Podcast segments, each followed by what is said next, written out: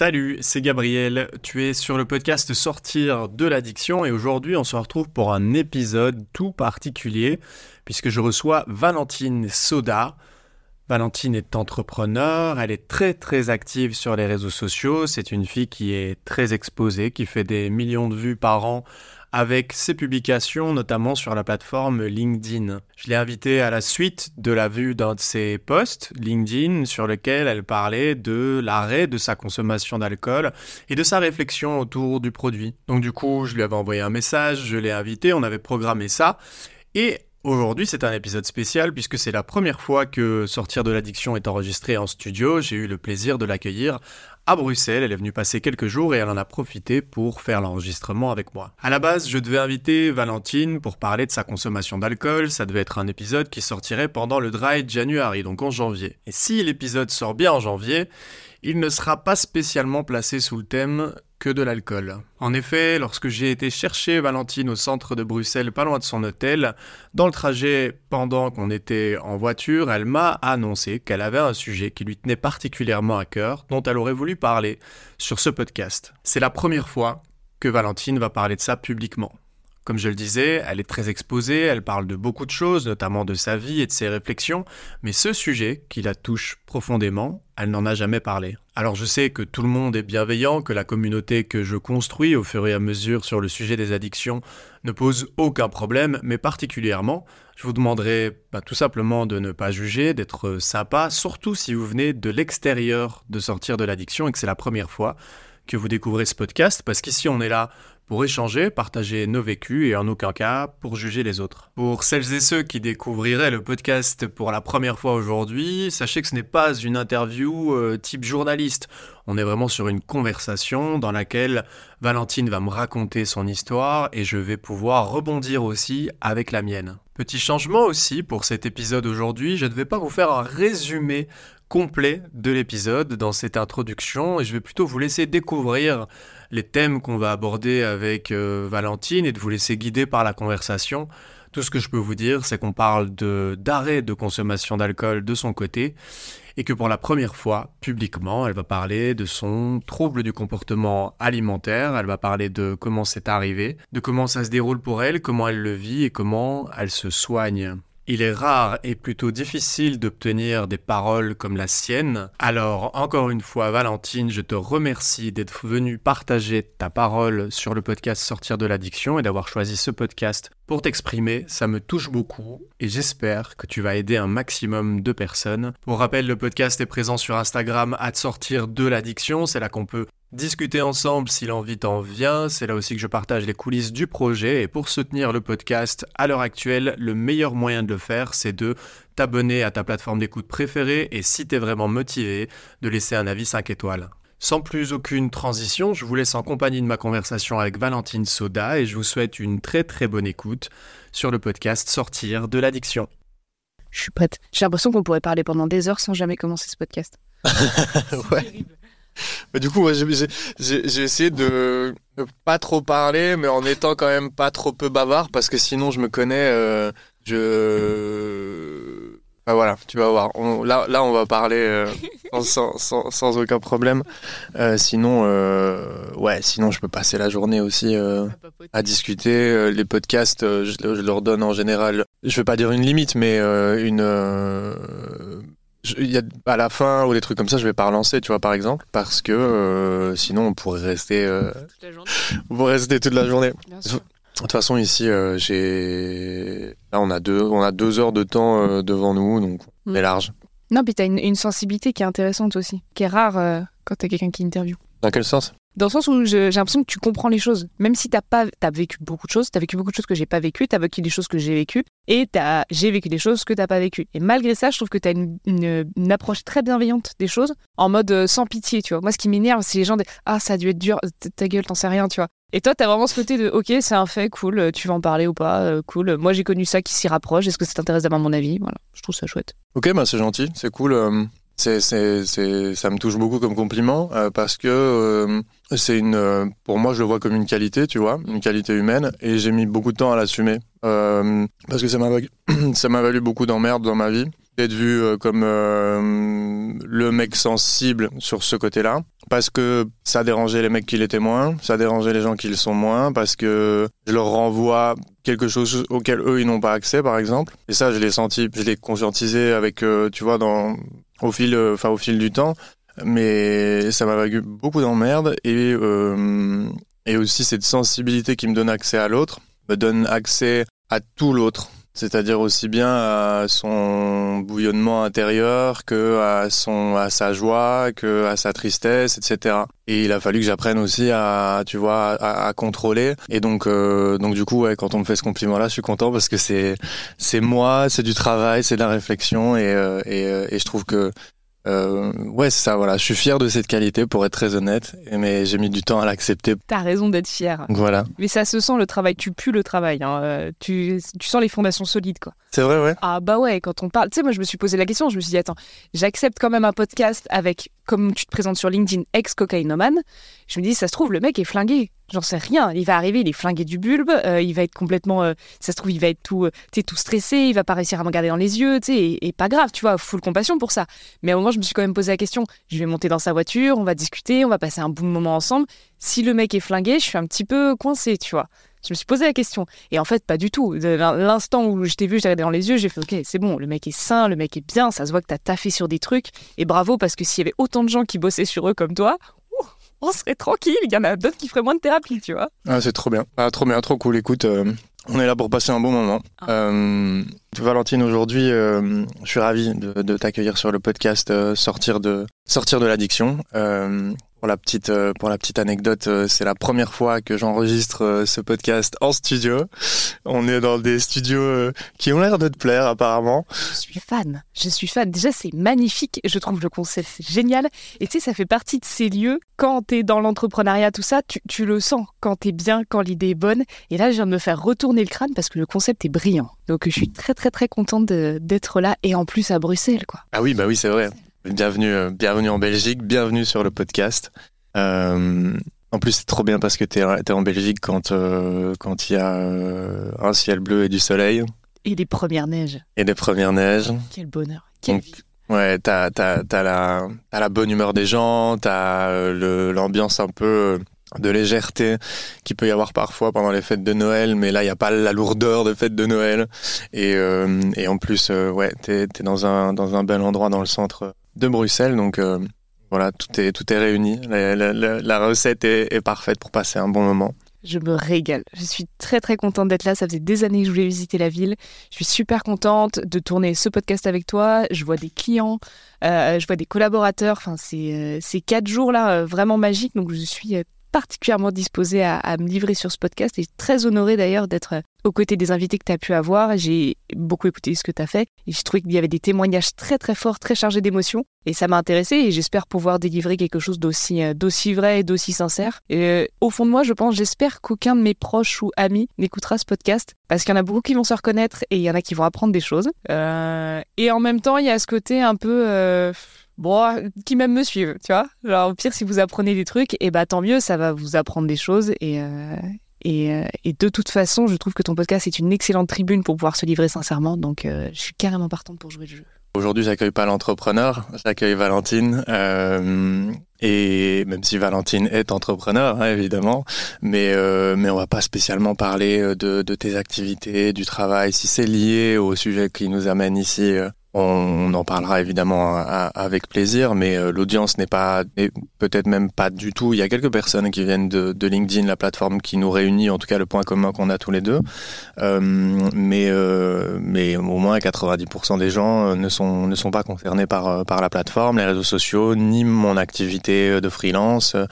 donc, je veux bien que, que, que, tu te présentes et puis on rentrera dans le sujet euh, peut-être d'abord de l'alcool. On verra comment les choses euh, avancent, mais on a quelques sujets euh, dont, dont, on va parler. Oui. Et ben bonjour à tous. Je m'appelle Valentine Soda. J'ai 27 ans. Je suis vendéenne, donc j'habite à Nantes, mais je suis née dans une, un joli petit village près de la mer. Je suis chef d'entreprise. J'ai une agence qui s'appelle le Marketing Fastoche. je crée beaucoup de contenu sur LinkedIn et au début, le Marketing Fastoche, c'était simplement des services de coaching LinkedIn, de la formation LinkedIn, de la formation vidéo pour former les indépendants à choper des clients sur LinkedIn en créant du contenu percutant. Euh, j'ai une autre activité qui est un studio de podcast vidéo sur Nantes. Et en fait, ce studio me permet aussi de tourner des vidéos pour YouTube, TikTok, Instagram, etc. Donc, euh, je, suis une experte euh, personal branding, de l'image. Et c'est de ça aussi qu'on va beaucoup parler, du rapport à l'image, parce que mine de rien, euh, ce sont des faits. Je fais des millions de vues sur Internet euh, chaque année.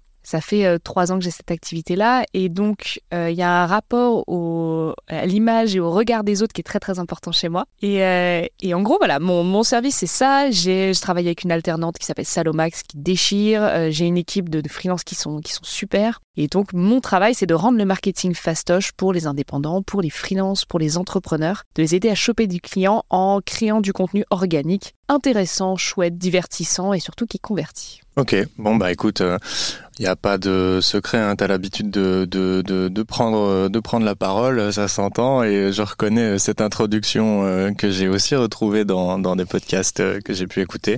Mais écoute, cette bonne guerre, on, je sais ce que c'est. Euh, je sais ce que c'est. Euh, en gros, pour résumer, euh, si, si je peux me permettre, pour des personnes qui vont être étrangères à peut-être tous les mots et des gros mots qu'ils vont avoir l'impression que c'était, tu travailles dans le domaine de la communication et du marketing, tu es très présent sur LinkedIn. Tu communiques beaucoup euh, à travers de la création de contenus divers et variés, mais surtout, euh, moi, où, là où je t'avais vu les premières fois, etc., c'est euh, sur LinkedIn à travers des posts. Euh, et ça, c'est vrai que l'audience ici bah, entend parler de ma présence sur LinkedIn, même si les gens ne savent peut-être pas exactement de quoi il s'agit. Au moins, ils savent que la plateforme existe et que moi aussi, je, suis dessus. Et c'est dans ce cadre-là, en fait, que tes prises de parole et ton, ton, ta communauté s'est créée, les millions de vues, etc., c'est c'est autour, de, autour de ça essentiellement. et c'est dans ce cadre-là, en fait, c'est via un post où tu parlais d'une remise en question par rapport à l'alcool que je t'avais contacté. Alors, ça faisait quand même déjà un petit temps que, que je savais qui t'étais, que je voyais passer tes posts, et puis on a des, potes ou des, des fréquentations en commun de, clients, etc. Donc, euh, euh, je, je savais, je savais qui tu étais. Et euh, après avoir vu ce post-là, où dedans, bah, il y a plein de sujets que je trouvais intéressants, puis aussi de par toi, ta communauté et l'exposition que tu as, je trouvais ça super cool bah, que tu prennes la parole parce que euh, bah parce que voilà, LinkedIn en général, on, va être beaucoup sur du pro, beaucoup sur des conseils euh, euh, de comment faire ceci, comment faire cela, quelle est ma vision, voilà, un peu l'inspiration et tout. Mais et c'est ce que je te disais aussi dans la voiture, je trouve que dans toi, dans ta communication sur LinkedIn, t'as toujours le ton juste quand tu partages quelque chose, c'est-à-dire, moi je me doutais qu'il y avait du travail, mais tu me l'as confirmé derrière parce que voilà, je, je sais aussi ce que c'est, mais en tout cas c'est réussi et c'est pour ça que ça m'avait touché parce que parce que je m'étais reconnu aussi dans des dans des situations et je me, je t'ai rapidement envoyé le message de bah vas-y si t'es chaud on en parle, euh, on en discute euh, de cette euh, de cette conscientisation par rapport à l'alcool. Et tout de suite je t'avais dit bah au mois de janvier on pourra faire ça dans le Red January. Et, et dans la voiture tu m'as dit que bah il y avait d'autres sujets que t'avais que, que, voilà que t'aurais eu envie d'aborder ici dans, dans, dans ce contexte là. ce que je te propose c'est de commencer bah, en fait là où toi t'as envie de commencer le sujet dont tu as envie de parler en premier.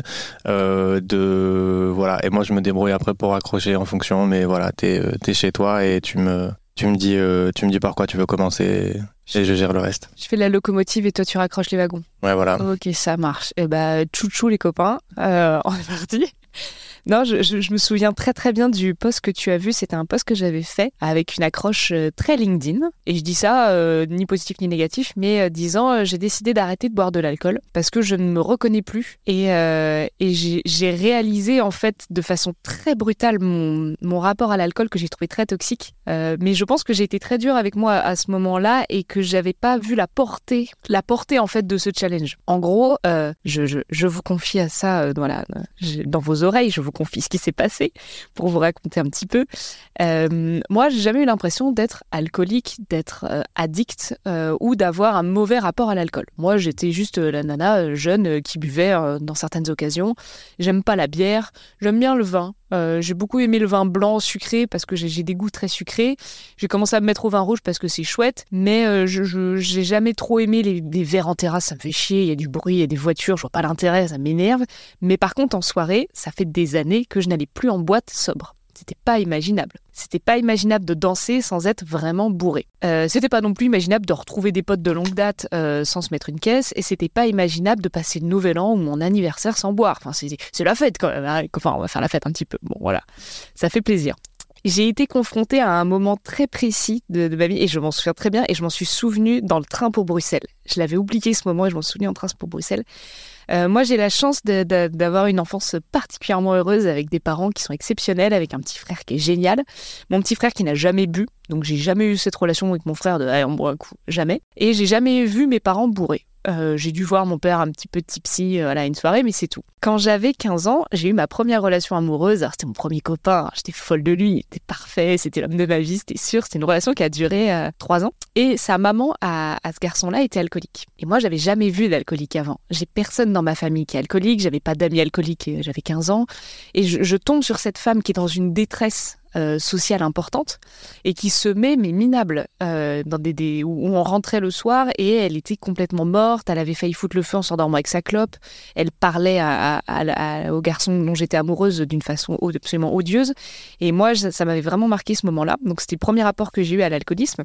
Et euh, cette relation s'est terminée. Voilà, moi j'ai fait mon chemin du coup de, de, de jeune ado, donc j'ai commencé à boire de l'alcool en soirée, j'ai commencé à faire la fête, etc. Et pour moi, là, à 27 ans, je suis encore dans ma vingtaine. Je pense à la trentaine, ça me fait pas peur, je, suis ok de vieillir. Il n'y a pas ce côté, euh, oh, grosse gueule de bois, bah c'est normal, les 30 ans, hein, tu vois, ça je l'ai pas. Je l'ai pas encore. La chance. Pour l'instant, je l'ai pas encore. Et du coup. Euh, Mais c'est le moment. Hein. Oui, ça commence. C'est, euh, oui, oui, entre 25 et 30, il y a un moment où, de toute façon, tu le verras, hein, le jour où tu te réveilles le lendemain de soirée et que tu fais Ah, ok, c'est mon tour. c'est fini, ça y est. Ouais. Ça, je l'ai pas eu encore. Mais le fait est que Aujourd'hui, là, à mes, à, mes, 26 ans, j'ai un, ami dont la maman était très touchée par l'alcoolisme. Très, très touchée, où on était vraiment sur de l'autodestruction. On était euh, l'article de la mort. C'était sur une femme qui chutait, qui se blessait, euh, qui était très, très maigre, très faible.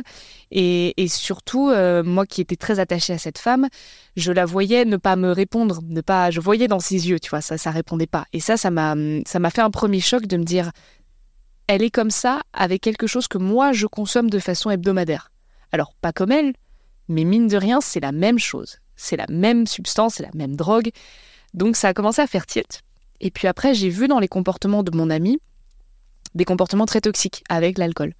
Alors évidemment avec un, terrain, fertile, hein, évidemment, mais j'ai vu des comportements toxiques et je me suis dit, oh le pot, je, je commençais beaucoup à le blâmer. Puis après, je me suis regardée dans un miroir, je me suis dit, mais attends, moi quand je fais la fête, je, je, j'ai tous mes mauvais côtés qui ressortent. Euh, je parle très fort, j'écoute pas les gens. Je veux absolument être la nana super drôle, donc j'essaie d'être au centre de l'attention, donc je manque énormément d'empathie. Il y a ce côté aussi désinhibant euh, dans la drague. Euh, et, le problème, c'est que bah, à 26 ans, là, je suis dans une relation avec un garçon absolument fabuleux. Et j'ai vraiment envie que cette relation continue. J'investis beaucoup de choses dans cette relation et, lui aussi. Et on est en train de construire quelque chose de très fort. Et j'avais pas envie, en fait, euh, de me retrouver dans certaines situations où quand je buvais, je disais, il est beau ce garçon quand même. Ah, il, est pas mal. Hein. Un autre garçon, tu veux dire? Ouais. D'avoir, de, de, voir ça sur un autre garçon euh. Bah, de voir, ça me dérange pas. C'était juste des moments où je me posais la question. Où je me disais, j'étais bien célibataire quand même. Je pouvais embrasser qui je voulais, coucher avec qui je voulais. Et là, avec ce garçon en qui je, je voyais. Euh... Bon, s'il écoute ce podcast, il va peut-être claquer des genoux, mais ce garçon en qui je voyais le père de mes enfants, en qui je vois mon futur mari, ça m'embêtait de me poser cette question si tôt dans la relation de Ah, un bisou, dans le fond, tu vois. Un bisou bourré, ça veut rien dire. Et rien que de me poser la question, je me dis merde, ça fait ressortir un côté de moi que j'aime pas. Il y avait ce côté de dès que je, commençais à boire, ben je, voilà, j'étais beaucoup plus désinhibée, j'avais plein de trucs qui m'allaient pas. Côté pro aussi, je suis dans un milieu entrepreneurial qui est majoritairement masculin. Et j'étais moins attentive quand je buvais, quand il y avait des repas et que les garçons pouvaient me, enfin, d'autres entrepreneurs pouvaient me resservir un verre de vin, il y a de la drague qui rentrait en jeu. Et moi, la drague, j'arrive à la, repousser gentiment, avec bienveillance, avec le sourire. J'arrive à être très naturelle là-dedans en mettant certaines limites. En ayant bu, je n'arrivais plus à mettre ces mêmes limites. Du coup, ça a autorisé certains comportements qui me mettaient mal à l'aise. Et après, je les regrettais. Et ça pouvait pourrir certaines relations pro. Donc ça, ça m'a fait chier. Donc je me suis dit, euh, en voulant aider mon ami, euh, qui lui avait des comportements plutôt violents, plutôt compliqués, etc., j'ai dit, viens, on se lance dans un truc, on arrête de boire. J'ai pas dit de limite. Je dis, viens, on arrête de boire pour voir. Eh ben, crois-le ou non, Gabriel, ça a été plus dur pour moi que pour lui. Et là, ça m'a fait chier. Et là, ça m'a bien, bien fait chier. Donc euh, là, on est en janvier. J'ai arrêté l'alcool en octobre. En octobre, tous mes week-ends étaient pris de soirées. Il y avait une soirée euh, avec des amis de longue date. Il y avait une soirée avec des inconnus totales. Il y avait une soirée très techno. D'habitude, c'est une occasion où je bois beaucoup. Et il y avait mon anniversaire. J'ai fait ces trois, ces quatre soirées-là, ces quatre week-ends d'octobre sans une goutte d'alcool. Ça a été dur, mais c'était dur. Oh le, temps passait au ralenti, c'était compliqué. pourtant, j'ai essayé, tu vois, la tourtelle twist, euh, de faire des mocktails. Ah, et pourtant, franchement, les gens étaient adorables. Les potes étaient super cool. J'ai pas eu un pote qui m'a fait chier, qui a essayé de me servir ou quoi. Tout le monde a été génial. Mais je m'ennuyais, je n'arrivais pas à stopper mon cerveau de, faire une machine à laver, de tout le monde me regarde, merde, j'arrive pas à danser, mais t'es nul, mais c'est pas possible. Tu sais, t'as ta voix dans ta tête qui te bâche tout le temps. Je me dis, mais c'est pas possible que je sois ma pire ennemie sur ce projet-là, qui est chouette pourtant. Et mon ami, ça allait. Et, je me suis dit, bon, il y a un vrai problème. Donc j'ai vraiment travaillé ça. Euh, au final, ça allait de mieux en mieux. Bizarrement, c'est de mes parents qui est venue la plus grande euh, friction. De, ouais, on a sorti un bon vin quand même. Non mais un verre de vin. Et je dis non mais t'as pas compris. Mmh. Je, veux voir comment je suis si je bois pas. Non mais ma puce. Enfin, dis pas que tu. Non, c'est mon papa qui m'avait dit ça. Il me dit ne, dis pas que tu bois plus. Dis euh, je suis bien, je bois pas. Mais oui, rassure-moi, rassure-moi. j'ai dit mais j'ai le droit, déjà, le droit de dire ce que je veux. Et, euh, je, je, non, j'ai envie de dire que je bois plus. Et c'est ok. Et, euh, et, mine de rien, ça a été de plus en plus facile. Ça a commencé par un dry January d'octobre, et c'est de plus en plus facile. J'ai pas bu d'alcool depuis, ça va, euh, ça me manque moins. La, chose en fait qui m'a le plus manqué, c'est ce côté vraiment. Moi, je cherchais l'ivresse. J'aimais pas l'alcool, le goût de l'alcool, je trouvais ça chiant, mais j'adorais l'ivresse. Et dans l'ivresse, il y avait ce côté lâcher prise 100%. Et là, je l'avais plus. Et en plus, j'ai lancé du coup un nouveau projet de studio podcast vidéo. Euh, qui a été compliqué à mettre en place, beaucoup de, beaucoup de stress, beaucoup d'appels, beaucoup de voilà, très peu de sommeil et vraiment aucun moyen de vider la tête entièrement. J'ai essayé le sport, j'ai essayé la méditation, euh, j'ai essayé le dessin, j'ai essayé la lecture, j'ai essayé de courir, j'ai essayé plein de choses. Et le petit message d'espoir que je peux donner, c'est qu'honnêtement, entre octobre et janvier, les gars, c'est le jour et la nuit. C'est le jour et la nuit. Maintenant, c'est facile. Ça va. Alors, j'y pense toujours, j'ai toujours envie de. Voilà, je me dis, franchement, ce soir, si je pouvais boire un coup. Mais ça va. Aujourd'hui, je me suis accrochée dans le sport et dans le dessin, donc ça me vide la tête. Donc ça va. Les gens, encore une fois, ne me font toujours pas chier. Donc ça, c'est quand même chouette. Euh, l'alcool ne me manque pas physiquement. C'est vraiment cette sensation de boire un petit verre et d'avoir les épaules qui se, qui se relâchent. Donc ça, c'est chouette. Et ça, j'ai retrouvé cette sensation avec le vin sans alcool. D'ailleurs, j'ai vu que tu avais rencontré euh, Frédéric et Jérôme. Euh, Frédéric est passé sur le podcast et Jérôme passera. Oui, oui, il est passé euh, en mois de décembre. On a fait un épisode ensemble. Et, et Jérôme s'est prévu aussi dans parce que je faisais beaucoup d'épisodes sur les sur l'alcool et puis il y avait déjà Frédéric qui était passé il y a quelques semaines mais on est en contact et on se voit sur LinkedIn et je trouve ça très cool ce qu'ils font et j'ai vu la photo où tu les as rencontrés tous les deux à, la cave à la cave parallèle c'est ça hein? Oui exactement la cave parallèle ils sont super ces mecs là et ils ont, ils ont été top dans la réflexion parce que, y a, en fait, y a, je, je pense que c'est ce que tes invités aussi ont pu te dire sur le podcast, mais il y a une grosse partie de honte. Moi, j'avais très honte de dire j'ai 27 ans et il faut que j'arrête l'alcool parce que ça me rend mauvaise. Ça me rend pas bien, j'aime pas qui je suis et, euh, et c'est difficile. Et c'était dur de dire que c'était difficile. Il n'y a pas ce côté, euh, ouais, j'ai arrêté parce que je me pose, ça m'a saoulé. Ouais, ça coûte cher. Ah ouais, les gueules de bois. Non, moi, c'était vraiment, putain, c'était dur, les gars, quoi c'était dur physiquement parce que je m'ennuyais, parce que j'allais me coucher tôt, parce que j'étais en colère, parce que j'avais des, pics d'anxiété des fois en soirée, cœur qui bat. Euh, c'est chiant, tu vois, pour un truc qui est censé être fun, c'est chiant. Et je pensais pas que je me serais embrigadée là-dedans. Et, euh, et, du coup, avec le vin sans alcool, j'ai ce côté verre à pied, chin, et je te jure, la première gorgée, j'ai les épaules qui retombent. Et ça, c'est top. Et alors, j'en consomme très peu, mine de rien, parce que j'ai quand même envie de me détacher du verre à pied, de tout ça mais je sais que je peux l'avoir.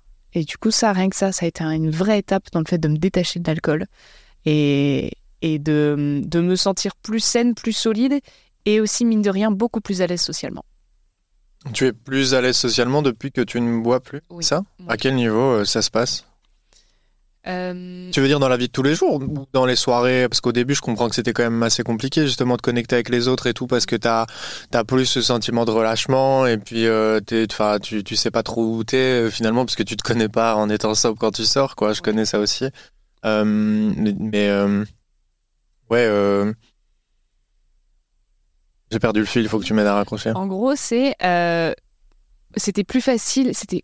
Ah, putain, je des- Ah, les deux débiles au micro. Non, non, t'inquiète. Bah, moi, c'est mon TDAH, donc euh, c'est pas, c'est- classique, tu vois. Mais euh, euh, La question, c'était est-ce que c'est plus difficile euh, quand c'est oui, parce que non, les jours de connecter? Non, en fait, tu vois, tu disais, euh, j'ai amélioré mes, la qualité de mes relations sociales, ou c'est plus facile pour moi euh, de, de, tu vois, de, d'avoir des relations sociales. Je me demandais si c'était euh, en dehors de la consommation, si tu parlais des soirées en elles-mêmes, ou bien dans la vie de tous les jours, et quel était vraiment le, qu'est-ce que tu voulais dire derrière ça, quoi? C'est plus dans les soirées. Dans la vie de tous les jours, je, je, vais assez vite vers les gens. Je suis assez à l'aise. Mais j'ai remarqué quelque chose, c'est que je suis à l'aise quand je suis dans le contrôle. Et ce qui m'embêtait en soirée, c'est que j'avais une partie très aigrie de oh, ils sont chiants, les gens qui boivent, ils sont chiants, regarde. Regarde comment les meufs, elles crient Ah, ma chérie, c'est ma chanson, tu sais, ça, me gonflait. Alors que j'étais une de ces meufs, il y a six mois avant, tu sais, c'est ridicule d'avoir de l'ego là-dessus. Je, me trouvais débile, tu vois, en mode Mais arrête, euh, laisse, laisse éclater, qu'est-ce que t'en fous, tu vois. Et aujourd'hui, j'arrive à crier Ah, ma chérie, c'est ma chanson sans alcool. Donc ça, c'est quand même chouette. Mais euh, en, soirée, ouais, j'a- j'avais vraiment ce côté où euh, je voyais tous les travers, et ça, c'est chiant, sais, quand tu vois tout. Quand tu vois les mecs qui se comportent pas très bien, quand tu vois les nanas qui, qui vont péter un câble à leur mec, euh, quand tu vois des, des, des amitiés qui peuvent se déchirer, puis se rabibocher, puis au final ils vont même pas s'en souvenir le lendemain. Et donc je, je mettais énormément d'émotions là-dedans. Aujourd'hui j'arrive à prendre beaucoup de recul et surtout, surtout, je trouve des super alliés. Et je trouve de plus en plus de potes qui boivent pas. Et, euh, et ça, en soirée, il suffit d'un mec qui boit pas, et là, t'es, là, t'es trop bien, quoi. Tu crées tout de suite un binôme, tu peux discuter, et surtout pendant les repas pro. Les repas pro ou les soirées pro où t'as toujours quelqu'un pour te resservir, où toi, tu poses ton verre et tu vois quelqu'un qui a posé son verre en même temps, oh, toi, on va, être potes, on va être sacrément potes. Et même si le binôme se forme autour de, oh, regarde lui comment il danse, c'est hyper marrant, tu vois, tout en étant, voilà, mais en rigolant un peu, bah, ça, ça suffit pour débloquer un truc, pour trouver un copain de soirée, et, euh, et ça, ça débloque beaucoup de choses. Ouais, c'est super intéressant. Il y, a, il y a vraiment un truc très identitaire dans ceux qui ont décidé euh, par obligation ou par, par simplement décision personnelle pour aller mieux euh, d'arrêter l'alcool. En fait, Euh, il y, a, il y a vraiment, euh, il y a vraiment, c'est un mode de vie en fait. C'est un mode de vie qui malheureusement pour l'instant est encore en marge de ce qui se fait dans la société. Donc on, on peut être vu aller comme euh, pas normal parce que la normalité c'est quoi? C'est ce qui rassemble un maximum de gens avec des comportements enfin avec les mêmes comportements.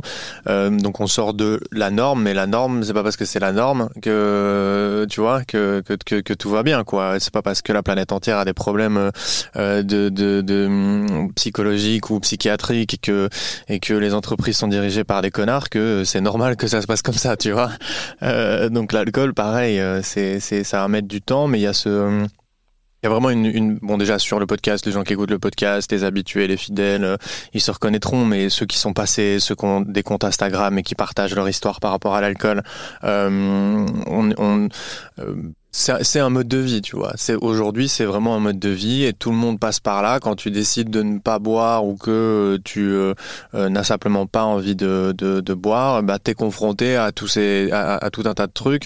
Euh, et ce que ce qui est intéressant, c'est ce que tu parlais, c'est de trouver un partenaire, de de de, de, soirée et quelqu'un avec qui euh, s'associer finalement pour partager, peut-être pas spécialement discuter de cette décision et du fait qu'on boit pas l'alcool, mais euh, en tout cas d'être sur la même longueur d'onde et de pas être en décalage avec quelqu'un qui est dans, dans les vapes ou un peu à l'ouest et parce que bon euh, comme tu as dû le remarquer mais quand toi tu bois pas et que tu as quelqu'un qui, qui, qui arrive au deuxième ou au troisième verre tu te rends compte qu'en fait euh, tu vois c'est plus on n'est plus du tout sur le même euh, niveau de, de discussion le même niveau de compréhension et que bon t'as beau apprécier la personne ça peut être tu vois quelqu'un très sympa ou même n'importe qui un proche ou quoi mais à un moment donné tu vois tu, tu peux plus suivre la discussion n'est plus intéressante parce que le niveau baisse en face tu vois.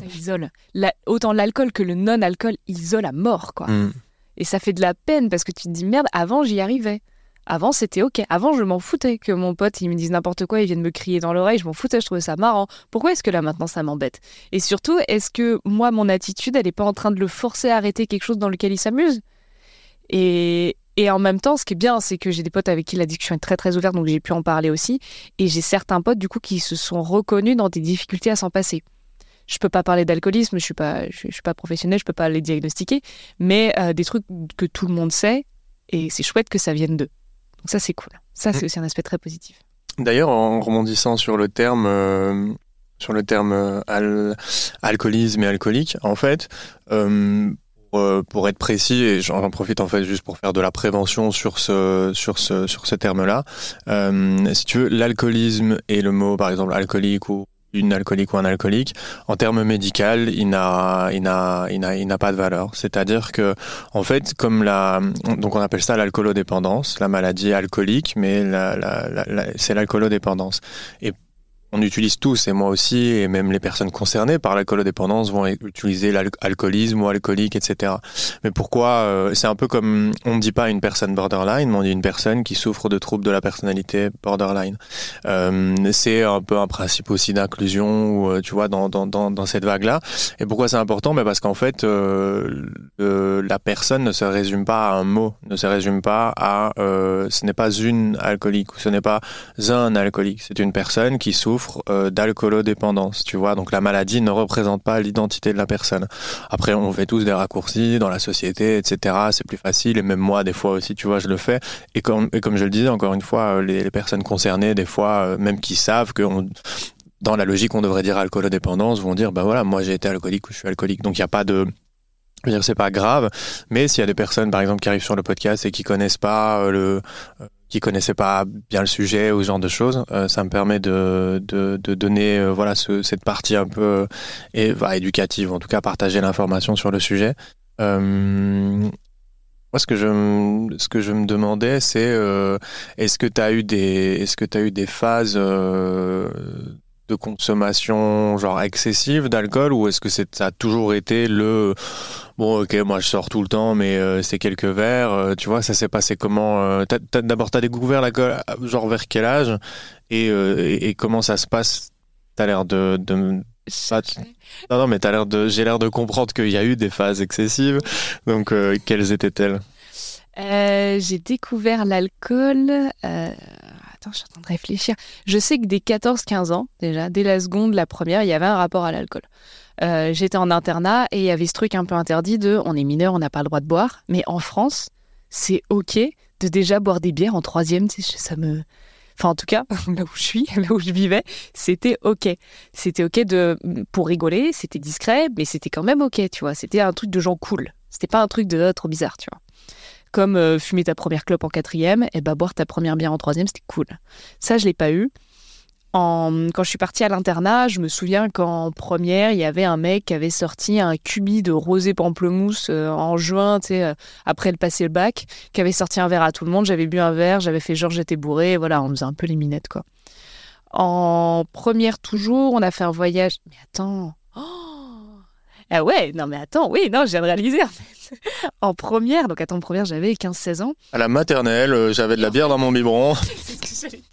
Et ma mère, elle mettait de la vodka par intraveineuse. Et euh, non, non. Et, euh, Ce qui est dangereux, je précise quand même, ne faites pas ça à la maison. C'était pas amusant. On est parti en Pologne. Et en Pologne, il y avait, il y avait des soirées, il y avait tout ça. Moi, je me souviens que j'avais beaucoup d'anxiété. À ces soirées-là, je, je mettais pas du tout le mot anxiété, évidemment, à l'époque, 15-16 ans. Mais je, je me sentais pas bien, j'avais mal au ventre, j'avais de la tachycardie. Et donc le cœur qui battait très, très fort. Parce que tout le monde buvait et moi, j'avais jamais bu. Et du coup, quand je me suis retrouvée en boîte pour la troisième fois de la semaine avec tout le monde, parce que c'était avec des gens en échange, tu vois, donc euh, les Polonais qui étaient en forme, quoi. Oui, puis de toute façon, c'est la période où on boit beaucoup, quoi. Hein. Beaucoup, hein. Moi, je, je savais pas. Euh, je me dis, moi, je, vais faire comme tout le monde et je commence à prendre des shots avec tout le monde. Et je prends six shots d'un coup. Je ne sais pas du tout. La tequila ou. Euh, vodka. Vodka, ouf. Vodka, six shots de vodka d'un coup, j'avais pas compris. Et là, je, je me tourne et j'ai ma pote qui fait Oh, mais tu vas être morte. Et là, je me dis Merde, je vais être morte. Et du coup, je commence à avoir le ventre, bah, le, ventre qui tourne, le cœur qui bat, de merde, merde, merde, je peux pas l'enlever de mon corps, ça y est, je l'ai absorbé. Donc évidemment, je vais vomir. Euh, et puis après, je reste dehors toute la soirée à attendre au cas où je revomis. Euh. en fait, il s'est rien passé du tout. Et c'était la première fois que j'ai bu de l'alcool. Après, j'ai recommencé à boire, je me souviens, c'était en première année d'études, donc je devais avoir 19, 19 ans, 20 ans, où là, vraiment, c'était bah, c'était l'été, quoi. Donc, c'était, ouais, deux fois par semaine, peut-être. Donc, c'était, j'étais bourré très, très vite. Hein. Il me suffisait de deux verres euh, de vodka pomme, euh, et ça y est, j'étais, euh, j'étais rapta, comme disent les Jones. Et là où il y a eu de la consommation excessive, par contre, c'était en deuxième année de licence. Je suis partie en Erasmus à Lisbonne. Mmh, et ça nous fait une transition toute trouvée parce que euh, je suis partie en Erasmus et là, je, buvais, c'était dramatique. Je buvais euh, six jours par semaine. Je buvais six jours par semaine, je commençais dès 17h euh, et je finissais à 7h du matin, je rentrais. Donc c'était de l'Erasmus, donc j'allais jamais en cours. ou quand j'allais rarement en cours, c'était que l'après-midi, pareil, je sortais à 17h. Et puis c'était beaucoup de caipiroshka donc comme de la caipirinha mais avec de la vodka. Moi, je, donc là, c'est à ce moment-là où j'ai pu tester tous les alcools, savoir ce qui me faut. la caipirinha, c'est quand même mieux que la caipiroshka. Hein. Je préfère caipiroshka. ah ouais, c'est vrai? Ah non, la cachaça, c'est euh, ouais, ah, chacun ses goûts, mais moi, je préfère beaucoup plus. Euh. Je t'avoue que Ouais, non, j'ai une grosse préférence pour la caipiroshka. On va se battre, t'inquiète, on va Chacun ses goûts. On fera un petit octogone. De toute façon, maintenant, c'est fini pour toi. Donc, De toute façon, c'est fini, j'ai voilà. dire. Ouais. Ce sera une Virgin Caipiroshka. Ce sera, du, ouais, ce sera de la limonade et du sucre. Quoi. Et donc, euh, je prenais ça. Et donc, j'ai pu tester tous les alcools. Donc, euh, Jägermaster, j'ai pu tester le rhum, euh, j'ai testé tout ça. Et donc, j'ai compris que le seul alcool qui me faisait pas vomir, qui m'était vraiment joyeux, c'était la vodka. Oh. Je sais pas. Alors que quasiment pour tout le monde, c'est le truc qui fait vomir, quoi. C'est ce que tout le monde me dit. Ah oui. Ah oui, parce que ça, ça tombe sur l'estomac. C'est. Ah oui, non, moi. Hmm. Ah ouais, non, je sais pas. Je me suis habituée à boire que de la vodka. T'as du sang polonais, peut-être? Ukrainien. Ukrainien Bon, bah voilà. On... c'est dans, dans les gènes. Je pense. Et j'ai commencé vraiment à boire beaucoup, beaucoup. Donc là, c'était vraiment des shots. En plus, l'alcool est pas cher là-bas. Je faisais la fête, j'allais tout le temps en boîte. C'était hyper marrant. Période de ma vie aussi, euh, euh, découverte de la féminité, découverte de tout ça. Donc j'avais euh, voilà, j'avais beaucoup de compagnons. J'étais beaucoup dans la séduction. Le problème, et c'est là où j'ai découvert ce premier problème, c'est que en lendemain de soirée, quelque chose que je trouve très sociabilisant, c'est quand tu es en gueule de bois et que tu arrives dans ta coloc Erasmus et que tout le monde commande McDo et donc là, je commence à rentrer dans les fast-food, dans une consommation de fast-food. Et au début, c'était bon, bah, un petit McDo, voilà, un petit McDo par semaine. Puis après, c'est deux. Puis après, c'est trois. Puis après, c'est tous les jours. Puis après, un seul McDo, ça suffit pas. Donc, euh, je vais prendre McDo le midi, puis je vais prendre Burger King le soir. Puis entre les deux, j'ai quand même faim parce que je suis en gueule de bois. Donc j'ai très envie de manger. Et puis parce que de toute façon, c'est pas des trucs qui, qui rassasient hein, les, les fast-food. Donc... Puis très sucré, très salé, donc c'était jamais assez. Donc je me fais un plat de pâtes. Puis le plat de pâtes, euh, j'ai encore faim. Donc euh, je vais le mettre dans une boîte. Puis après, je vais le mettre carrément dans la casserole. Et là, je commence à, développer des troubles euh, de comportement alimentaire. Très, très importants. Mais comme j'étais loin de ma famille, loin de mes repères, loin de mes amis, j'avais personne qui me qui m'attirait là-dessus. Pas de, pas de ressources, tu veux dire Pour pouvoir... Qui t'attirait, c'est-à-dire? Pas de sonnette d'alarme. Oui, c'est ça. Oui, pas, de sonnette d'alarme, personne qui pouvait te, te, te dire euh, bon tiens, euh, qu'est-ce qui se passe, est-ce que ça va ou quoi, et toi, pas non plus l'accès euh, facile ou rapide à quelqu'un qui t'aurais pu parler ou quoi quoi. Oui. Et je me suis pas vue grossir. J'avais pas de miroir dans ma chambre. j'étais pas du tout axée en fait sur mon image, bizarrement, sur cette période de ma vie. J'étais vraiment dans sortir, rencontrer du monde, voyager, bouger, bouger. Et, et, je suis arrivée à un point où je me suis rendue très malade en fait, avec la bouffe puis l'alcool très sucré j'ai pris une trentaine de kilos. Donc tu avais alcool et, euh, et, nourriture en fait, les deux ensemble et de manière euh, très fréquente. C'est ça. Et l'alcool faisait que j'étais toujours en situation de, donc, de ce que j'ai diagnostiqué plus tard. Je me suis fait diagnostiquer plus tard dans boulimie, surtout boulimie hyperphagique. Et ça a été très compliqué euh, de gérer tout ça parce que l'Erasmus a eu une fin. Et quand l'Erasmus est terminé, que j'ai dû rentrer chez moi, que je faisais plus de 110 kilos, que je pouvais plus porter soutien-gorge, que mes parents sont allés me chercher à l'aéroport, et, j'ai vu dans leurs yeux... Là, ils ne te voyaient pas, il n'y avait pas de visio ou quoi Mais je cachais toujours, en fait. Je me maquillais beaucoup, je cachais mes joues, et en fait, je montrais... Ah mais parce que tu avais conscience que tu étais, étais, en train de changer physiquement, tu avais conscience de... Tout, tu disais que tu n'avais pas de miroir dans ta chambre, mais tu avais conscience d'avoir une transformation physique engagée? À la fin, le dernier mois, quand j'ai pas pu mettre mon soutien-gorge. Ah oui, parce que là, c'était en mode euh, tu peux plus le nier, quoi. Parce que tu as sûrement été dans le déni pendant, pendant une longue période. Euh. Ouais. ouais. ouais, Là, je pouvais plus, ça a duré 5 euh, mois à l'Erasmus. Et c'est le. le... Ah, t'as pris 30 kilos en 5 mois Waouh Et là, c'était de l'autodestruction. C'était violent. Hein.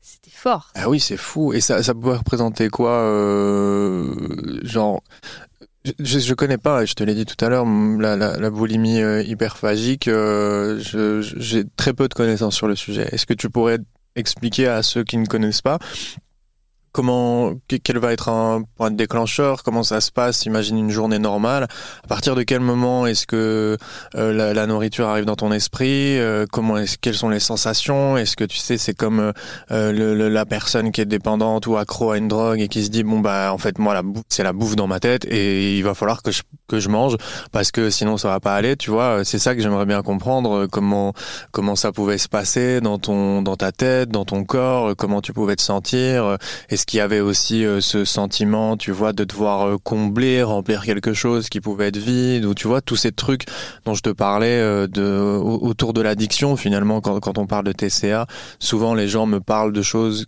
que, que je connais, et quand moi ils m'écoutent parler de drogue, ils, ils entendent, euh, ils se reconnaissent aussi, tu vois. Et c'est ça que ça m'intéressait d'avoir quelqu'un, parce que c'est la première fois que, en tout cas, de cette manière-là et aussi, euh, aussi euh, précisément, on parle de, de TCA sur le podcast. voilà, si tu veux bien nous partager, ça m'intéresse de comprendre un peu comment ça pouvait se passer. Ouais, bien sûr. je vais vous raconter ce que moi je connais du TCA et comment moi, je, je, le vis, comment je vis la boulimie hyperphagique. En gros, la boulimie hyperphagique, c'est une boulimie qui est complètement fixée sur les émotions.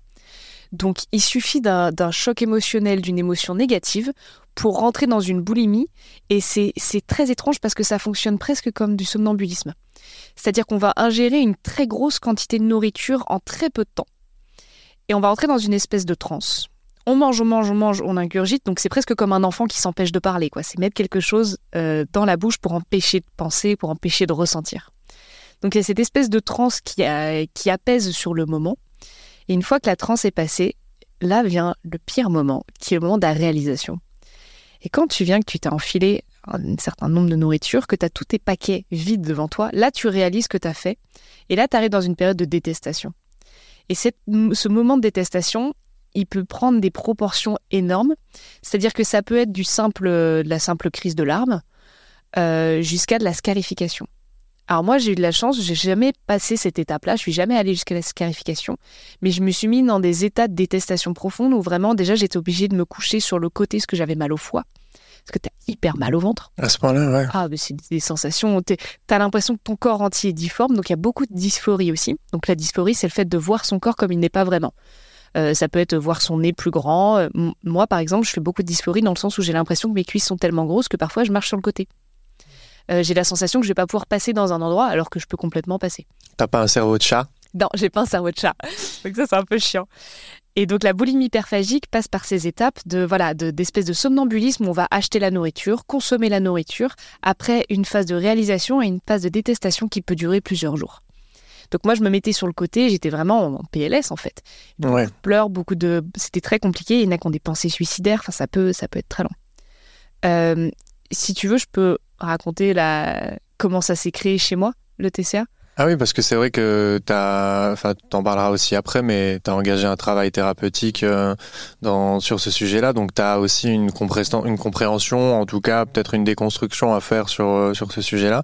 Et c'est vrai que, comme je t'expliquais, en, je pense qu'on était en off en train de préparer, mais euh, c'est toujours intéressant en fait d'avoir ce, ce, ce, retour sur expérience avec peut-être un point de départ ou un contexte ou des choses, tu vois, de, ta personnalité qui vont être des facteurs, comment dire, de vulnérabilité comme on appelle ça. Et donc, euh, ouais, avec plaisir, partage-nous euh, l'expérience. Écoute, euh, je, à, vous qui m'écoutez, c'est la toute première fois que j'en parle sur Internet. Donc, je, sais très bien que si vous écoutez ce podcast, vous êtes particulièrement bienveillant et vous êtes touché par ces sujets-là. Moi, c'est une sacrée épreuve d'en parler parce que c'est une façon aussi de l'accepter et de l'affirmer. En arrivant ici dans mon petit train Nantes-Bruxelles, j'ai pris mon petit calepin et j'ai essayé de faire une chronologie dans tout ce qui s'est passé. Et ça m'a permis de me rendre compte qu'en fait, je traînais ça depuis des années. Et moi, dans ma tête, c'était à cause de l'alcool. Dans ma tête, c'était à cause de Lisbonne que j'ai développé ça, cette boulimie. En fait, je me rends compte que pas du tout si vous voulez, depuis mes 11 ans, je me trouve grosse.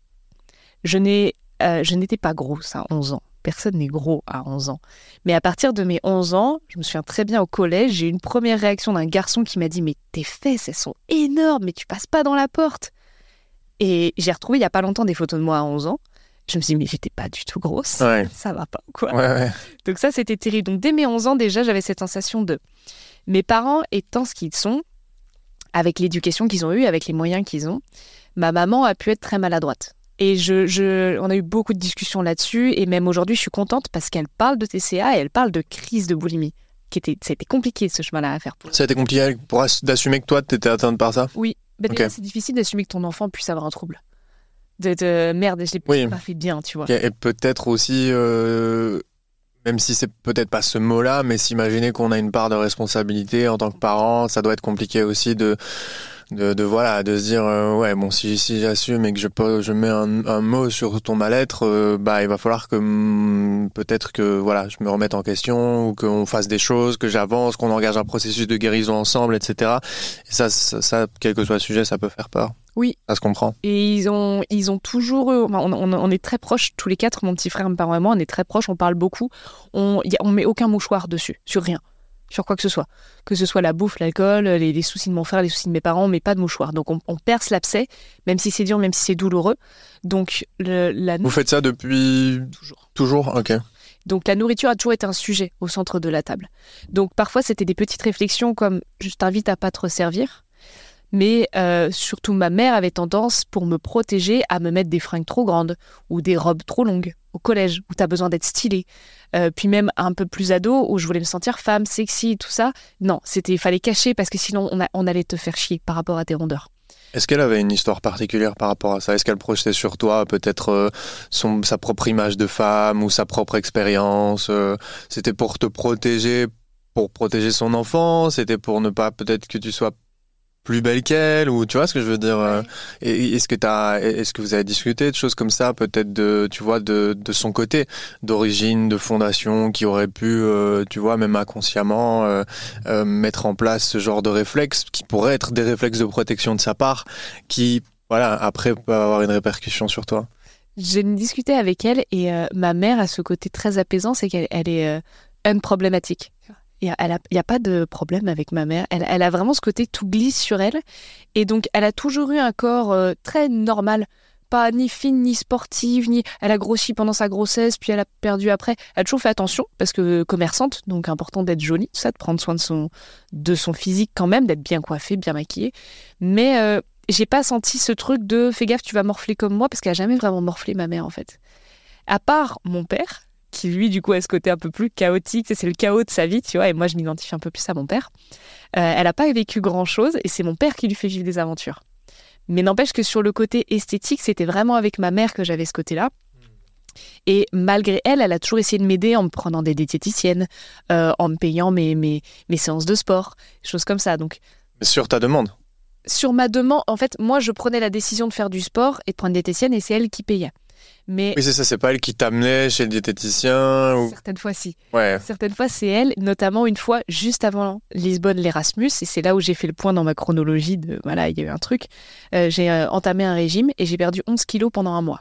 Après Lisbonne? Pendant, ah, juste avant Lisbonne. Ah, juste avant. Ah, donc toi, t'es parti en mode... Je, Trop fit, je suis trop belle. je, je, je perds 11 kilos et en fait, t'es arrivé là et bam, t'as as explosé tout, quoi. Et je suis repartie en vrac, ouais. Et, et en fait, ça a été très dur pour moi ce régime parce que je bouffais de la poudre. Je bouffais de la poudre pendant un mois. Ah, C'était quoi l'objectif? Euh, à la base, c'était une diététicienne qui devait me rééquilibrer alimentairement. Sauf qu'en fait, elle m'a même pas posé la question. Elle m'a commandé euh, 30 sachets de poudre, euh, m'a mangé chaque jour. Et en fait, je me souviens déguster cette euh, soupe immonde en pleurant. Et ça, en fait, ça m'a donné un rapport à la nourriture que si la nourriture n'est pas bonne, je suis malheureuse. C'était une professionnelle euh, Ouais, ouais. comme quoi C'était une super professionnelle. Donc, ma mère s'en est voulu énormément, évidemment, de cette période-là. Euh, mais les gens autour étaient vraiment en mode Oh, Qu'est-ce que t'es jolie, t'as perdu, non? T'es... Ah, t'es belle. Donc, moi, je dis Si je suis mince, je suis belle. Donc, si je suis gros, je suis moche. Et Ouais, si bah, je suis moche, on ne m'aime pas. Ah, C'est là que c'est, ouais. Et je vais mourir Ah ouais. À partir du moment où où il y a ces, ces, ces principes d'association dans le cerveau et qui sont ancrés, là, c'est ça me ça me ça me donne la chair. Enfin, ça vient traverser une une une euh, comment dire une onde qui a traversé tout mon corps de la tête aux pieds parce que ça me ça me- ça m'évoque des trucs. Mais à partir du moment où t'as ce truc euh, Ouais, où t'as un schéma qui est ancré, comme tu le dis, tu vois, tu compartimentes, euh, voilà, je suis comme ça, je suis belle, je suis comme ça, je suis grosse, je suis comme ça, je suis moche. À partir du moment où c'est ancré et que tu crois, euh, ouah, t'es parti pour, t'es parti pour un tour de carrousel, quoi. Ouais, c'est ça. Et j'en ai fait plusieurs détours. Ouais. Sans attraper la. Non, j'ai pas eu la queue du Mickey, si on peut se permettre. non, non, c'était terrible. Non, non, c'est donc ça, ça m'a, pas mal désingué parce que bah, déjà par rapport à mon image et puis ensuite par rapport à la nourriture en elle-même. Je crois qu'à partir de ce moment-là où j'ai fait ce régime, donc j'avais, ouais, j'avais 19-20 ans, un truc comme ça, euh, j'ai l'impression que je n'ai pas arrêté d'avoir faim. Et j'ai 27 ans. J'ai l'impression que ça fait 7 ans que j'ai constamment faim. Je sais pas si tu vois, dans Avengers, euh, je crois que c'est le dernier Avengers, il y a Hulk. Et à un moment, euh, ils arrivent à retrouver donc Banner, euh, qui n'est pas Hulk, et il dit mais comment tu fais pour te transformer aussi vite maintenant? Et il dit ben en fait mon secret c'est que je n'ai jamais arrêté d'être en colère. Et du coup il arrive à se retransformer d'un coup. Moi c'est pareil, j'ai constamment faim. J'ai constamment faim, c'est pour ça que je peux, je peux manger tout le temps. Alors je sais que c'est pas une sensation de faim, parce que j'ai pas le ventre qui gargouille, j'ai pas tout ça, mais j'ai envie de manger tout le temps. Ah non, t'inquiète pas, il cache les cacahuètes. J'ai beaucoup travaillé sur le sujet, mais euh, j'ai constamment envie de manger, constamment envie de me nourrir. Et euh, ça a été un long chemin avec euh, des professionnels différents, etc., pour essayer de me reconnecter à mon corps, me reconnecter à mes émotions. Parce que du coup, j'avais des comportements hyper toxiques, dans le sens où euh, une terreur pas possible de la solitude, parce que quand je suis seule, je mange. Donc je sortais avec des mecs qui étaient des, nazes euh, finis, euh, qui étaient terribles, que je laissais habiter chez moi, prendre toute ma thune, salir mes chiottes et, et piger dans mon frigo, parce qu'au moins j'étais pas seule, tu vois. Hmm. C'était terrible. je me retrouvais avec des amis qui ne me correspondaient pas non plus. J'étais constamment en train de me surstimuler pour essayer de pas penser à la nourriture.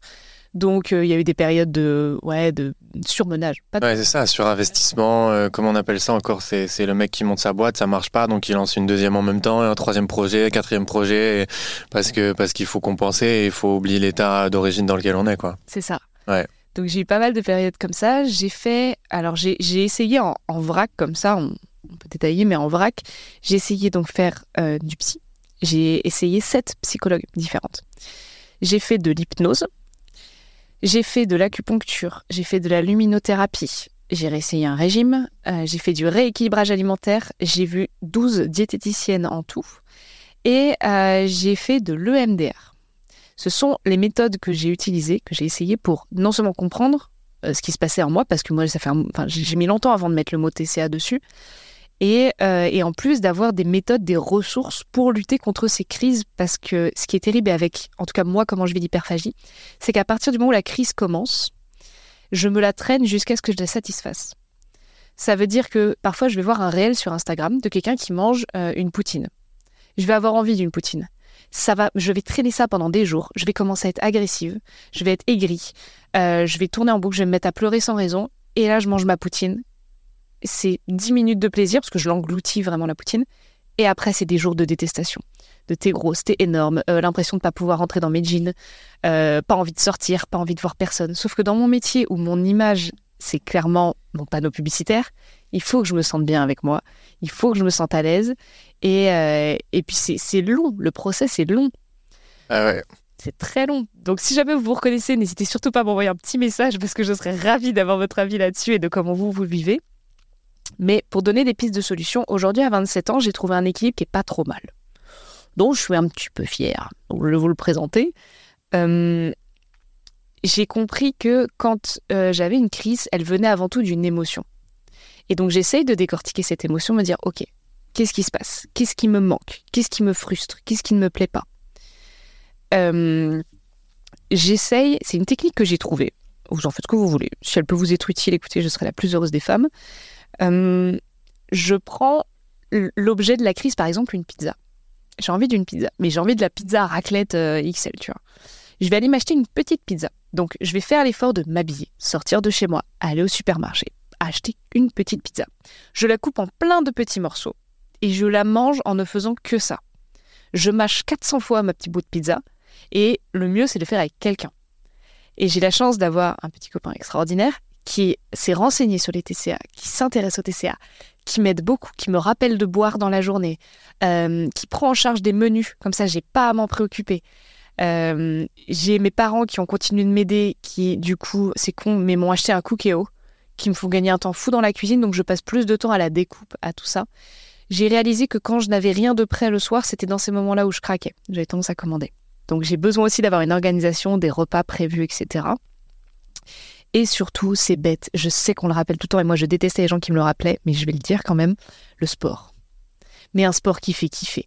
Pas la salle à soulever des poids comme une débile. Sauf si t'aimes ça. Sauf si t'aimes ça, bien sûr. Mm. Mais du, du vrai sport, genre, moi c'était l'escalade, je kiffe vraiment ça, où il y a vraiment ce côté, bah, tu, tu bois comme une débile pendant deux heures, et ça fait du bien, un bien fou, et tu rentres chez toi et t'as pas faim. Et les seuls moments où je me suis vraiment butée au sport, où je rentre chez moi, j'ai mal dans tout le corps, j'ai bu deux litres, du coup j'ai pas faim, bah là ma petite soupe, je la déguste et vraiment de décorréler aussi le poids de la valeur humaine. C'est pas parce que je suis mince que je suis un bon être humain, c'est pas parce que je suis grosse que je suis un déchet. Ça va le faire. Ça n'empêche pas les gens de m'aimer, ça m'empêche pas d'être intelligente, ça m'empêche pas d'être créative. Et ça, vraiment, les gars, si vous souffrez de la même chose que moi, répétez-les-vous. Ce n'est pas votre poids qui fait votre valeur en tant qu'être humain. Ça, c'est super, super important de l'intégrer. Très important de le dire. Merci de, bah, merci de, de, partager non seulement cette histoire, euh, c'est euh, c'est aussi euh, ça me fait très plaisir euh, que, que tu la partages euh, pour la première fois ici sur, euh, sur le podcast parce que je sais l'importance que ça a, euh, ce genre d'histoire, quand on n'en parle pas, etc. Et notamment bah, vis-à-vis de ton exposition, parce que tu as déjà eu hein, des, des critiques justement sur, sur toutes ces choses-là et que tu expliquais justement dans, un autre, dans, dans une autre émission où tu étais là plutôt pour parler business que on a, on, a beau dire que les critiques, euh, entre guillemets, on s'y fait, on s'endurcit, on se construit une carapace, mais je te parlais, moi, de, de, de, de, mes lunettes et de l'effet grossissant des verres, tu vois. Euh, c'est un millième même un dix millième des messages que je peux recevoir sur les réseaux et dans les messages que je reçois, il y en a en général très peu de négatifs, sauf quand ça part sur euh, YouTube et sur des chaînes médias euh, de, de, masse, enfin de masse ou en tout cas nationaux, où là les gens sont sans filtre et c'est des, des personnes anonymes qui viennent balancer tout leur venin. Mais moi, quand j'ai, euh, euh, tu vois, quand on quand on m'attaque à Dominem sur euh, ah regarde les loupes qu'il a sur le nez, au genre de choses, je sais l'impact que ça peut avoir sur, euh, tu vois, sur l'estime et compagnie. Même si fil des années, j'ai grandi, je me suis endurci. L'image que j'ai de moi n'a rien à voir avec celle que je pouvais avoir il y a 5 ou 10 ans, euh, enfin encore moins il y a 10 ans. Euh, mais je sais que ça reste. Et tu vois, donc du coup, je, je comprends euh, tout le sens et le poids euh, dans le sens positif du, du, du, terme de ce que tu parles ici aujourd'hui. Euh, et j'espère sincèrement que ça te fera du bien aussi d'avoir euh, verbaliser, tu vois, euh, sur dans ce contexte-là, euh, parce que moi c'est un truc qui, qui, a, littéralement changé ma vie par rapport à l'addiction, la prise de parole sur LinkedIn, euh, tu vois, d'expliquer aussi bien sans, enfin en expliquant quand même les choses, mais sans spécialement retourner les choses dans le détail du côté familial et du côté addiction, je me suis libéré de d'une charge que j'avais sur les épaules depuis quasiment la naissance et euh, donc j'espère que ça aura aussi cet effet-là euh, pour toi de pouvoir euh, te libérer de cette, de cette charge qui peut parfois en être une. Bah, en, en, parler, ça permet aussi de se dire je suis pas folle. Moi, avant de mettre un mot TCA, je pensais vraiment juste que j'étais complètement je sais pas comment dire ça, fucker du bulbe, tu vois, je pensais que... Oui, c'est le moment où tu te dis, en fait, il y a comme moi qui a un problème, où j'ai l'impression que ça n'existe pas, et putain, c'est quoi? Et, du coup, tu peux te dire, mais en fait, je suis folle et tout, et c'est c'est ça qui, euh, qui, qui, pose problème avec euh, le manque de prévention, que ce soit sur les maladies euh, euh psychiques ou bien sur l'addiction, c'est que en fait, quand tu es dans cet état-là, tu, tu ne sais pas que cet état-là existe parce que tu n'as pas eu d'informations dessus, et donc du coup, tu ne connais... Tu une équation avec que des inconnus, et la la solution pour résoudre une équation, c'est de commencer à nommer et à donner de la valeur aux inconnus. Ici, en l'occurrence, c'est de l'information. Quelles ressources est-ce que je vais avoir? Comment est-ce qu'on se soigne? Est-ce que c'est normal ou pas que je sois dans cet état-là? Et donc, c'est ça aussi euh, que les témoignages apportent, euh, justement. Euh... Oui, oui, ouais. oui. Et il y a une, phrase, moi, qui m'avait vachement secoué. En fait, ce qui est embêtant, c'est quand tu parles à des gens qui sont pas des professionnels, et heureusement, parce qu'on parle pas qu'à des professionnels, mais quand je parle à des amis, même à ma famille ou à, d'autres gens, tout le monde veut donner son avis et tout le monde a un, diagnostic différent. Donc, j'ai eu ce côté de Ah, mais t'es juste gourmande. Après, ah, c'est peut-être l'addiction au sucre. Non, c'est peut-être l'addiction au, fast-food. Non, c'est parce que tu manges face à un écran, du coup, ton cerveau, il comprend pas, faut, marcher, faut mâcher trois fois. Tout le monde a des petits hacks un peu. Et moi, j'ai une phrase qui m'avait vachement secoué. Je sais pas si elle résonnera en vous comme elle avait résonné en moi, mais c'était notre société aujourd'hui, elle est grossophile et grossophobe. C'est-à-dire qu'il ne faut pas être gros, parce que c'est pas bon pour la santé, et je pense que c'est important aussi de le dire, mais il faut pas être un tout petit peu plus gros. Mais en même temps, tout est fait pour te faire grossir. Tu sors dans la rue, tout est fait pour te faire bouffer. Les portions sont plus grandes, tout est plus gras. Euh, les pubs, tout le temps, c'est des pubs de bouffe. Euh, les réseaux sociaux, j'en parle même pas. Moi, la taille des menus, euh, les promotions en plus un gratuit, tous ces trucs-là. Mais oui, oui, bien sûr. C'est pour te faire grossir, mais il faut pas que tu sois gros.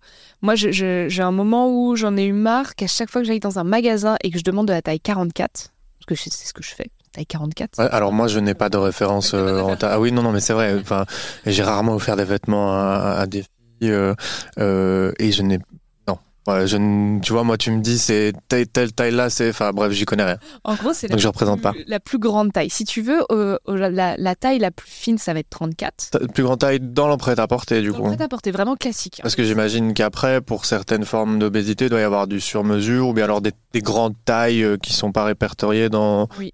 Ok. Quand tu rentres dans du 46, tu rentres dans des grandes tailles, donc ça va être des magasins spécialisés. D'accord, ok. Donc en fait, euh, par exemple, sur un. je vais prendre pour exemple le site Asos. Euh, c'est un site de fringues, tu vois, qu'on connaît.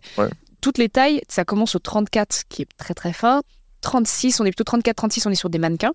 38-40, on est sur la norme euh, française. En général, 38-40, c'est une femme qui est plutôt fine. Ah, donc la fameuse taille mannequin, c'est la 36 C'est la 34-36, ouais. 34, 30. Plus 34. Ouais, ok. 38-40, c'est ce que les femmes font, c'est ce que ma mère fait, c'est ce que. Voilà. 42, t'es un peu ronde, et 44, t'es euh, es, bien en chair, quoi. Ok. T'es pas obèse, t'es pas. Voilà. Euh, et après, dans du 46, tu rentres sur des grandes tailles. Donc 44, techniquement, c'est ce que je suis censée trouver en magasin, c'est la plus grande taille. C'est du L. C'est même pas du XL, c'est du L. Ça fait des années que j'ai pas été dans un magasin quand je demande 44, on me répond pas, on me enfin, depuis des années, quand je rentre dans un magasin, je demande du 44, on me dit, ah, il faut commander. Et ça me gonfle.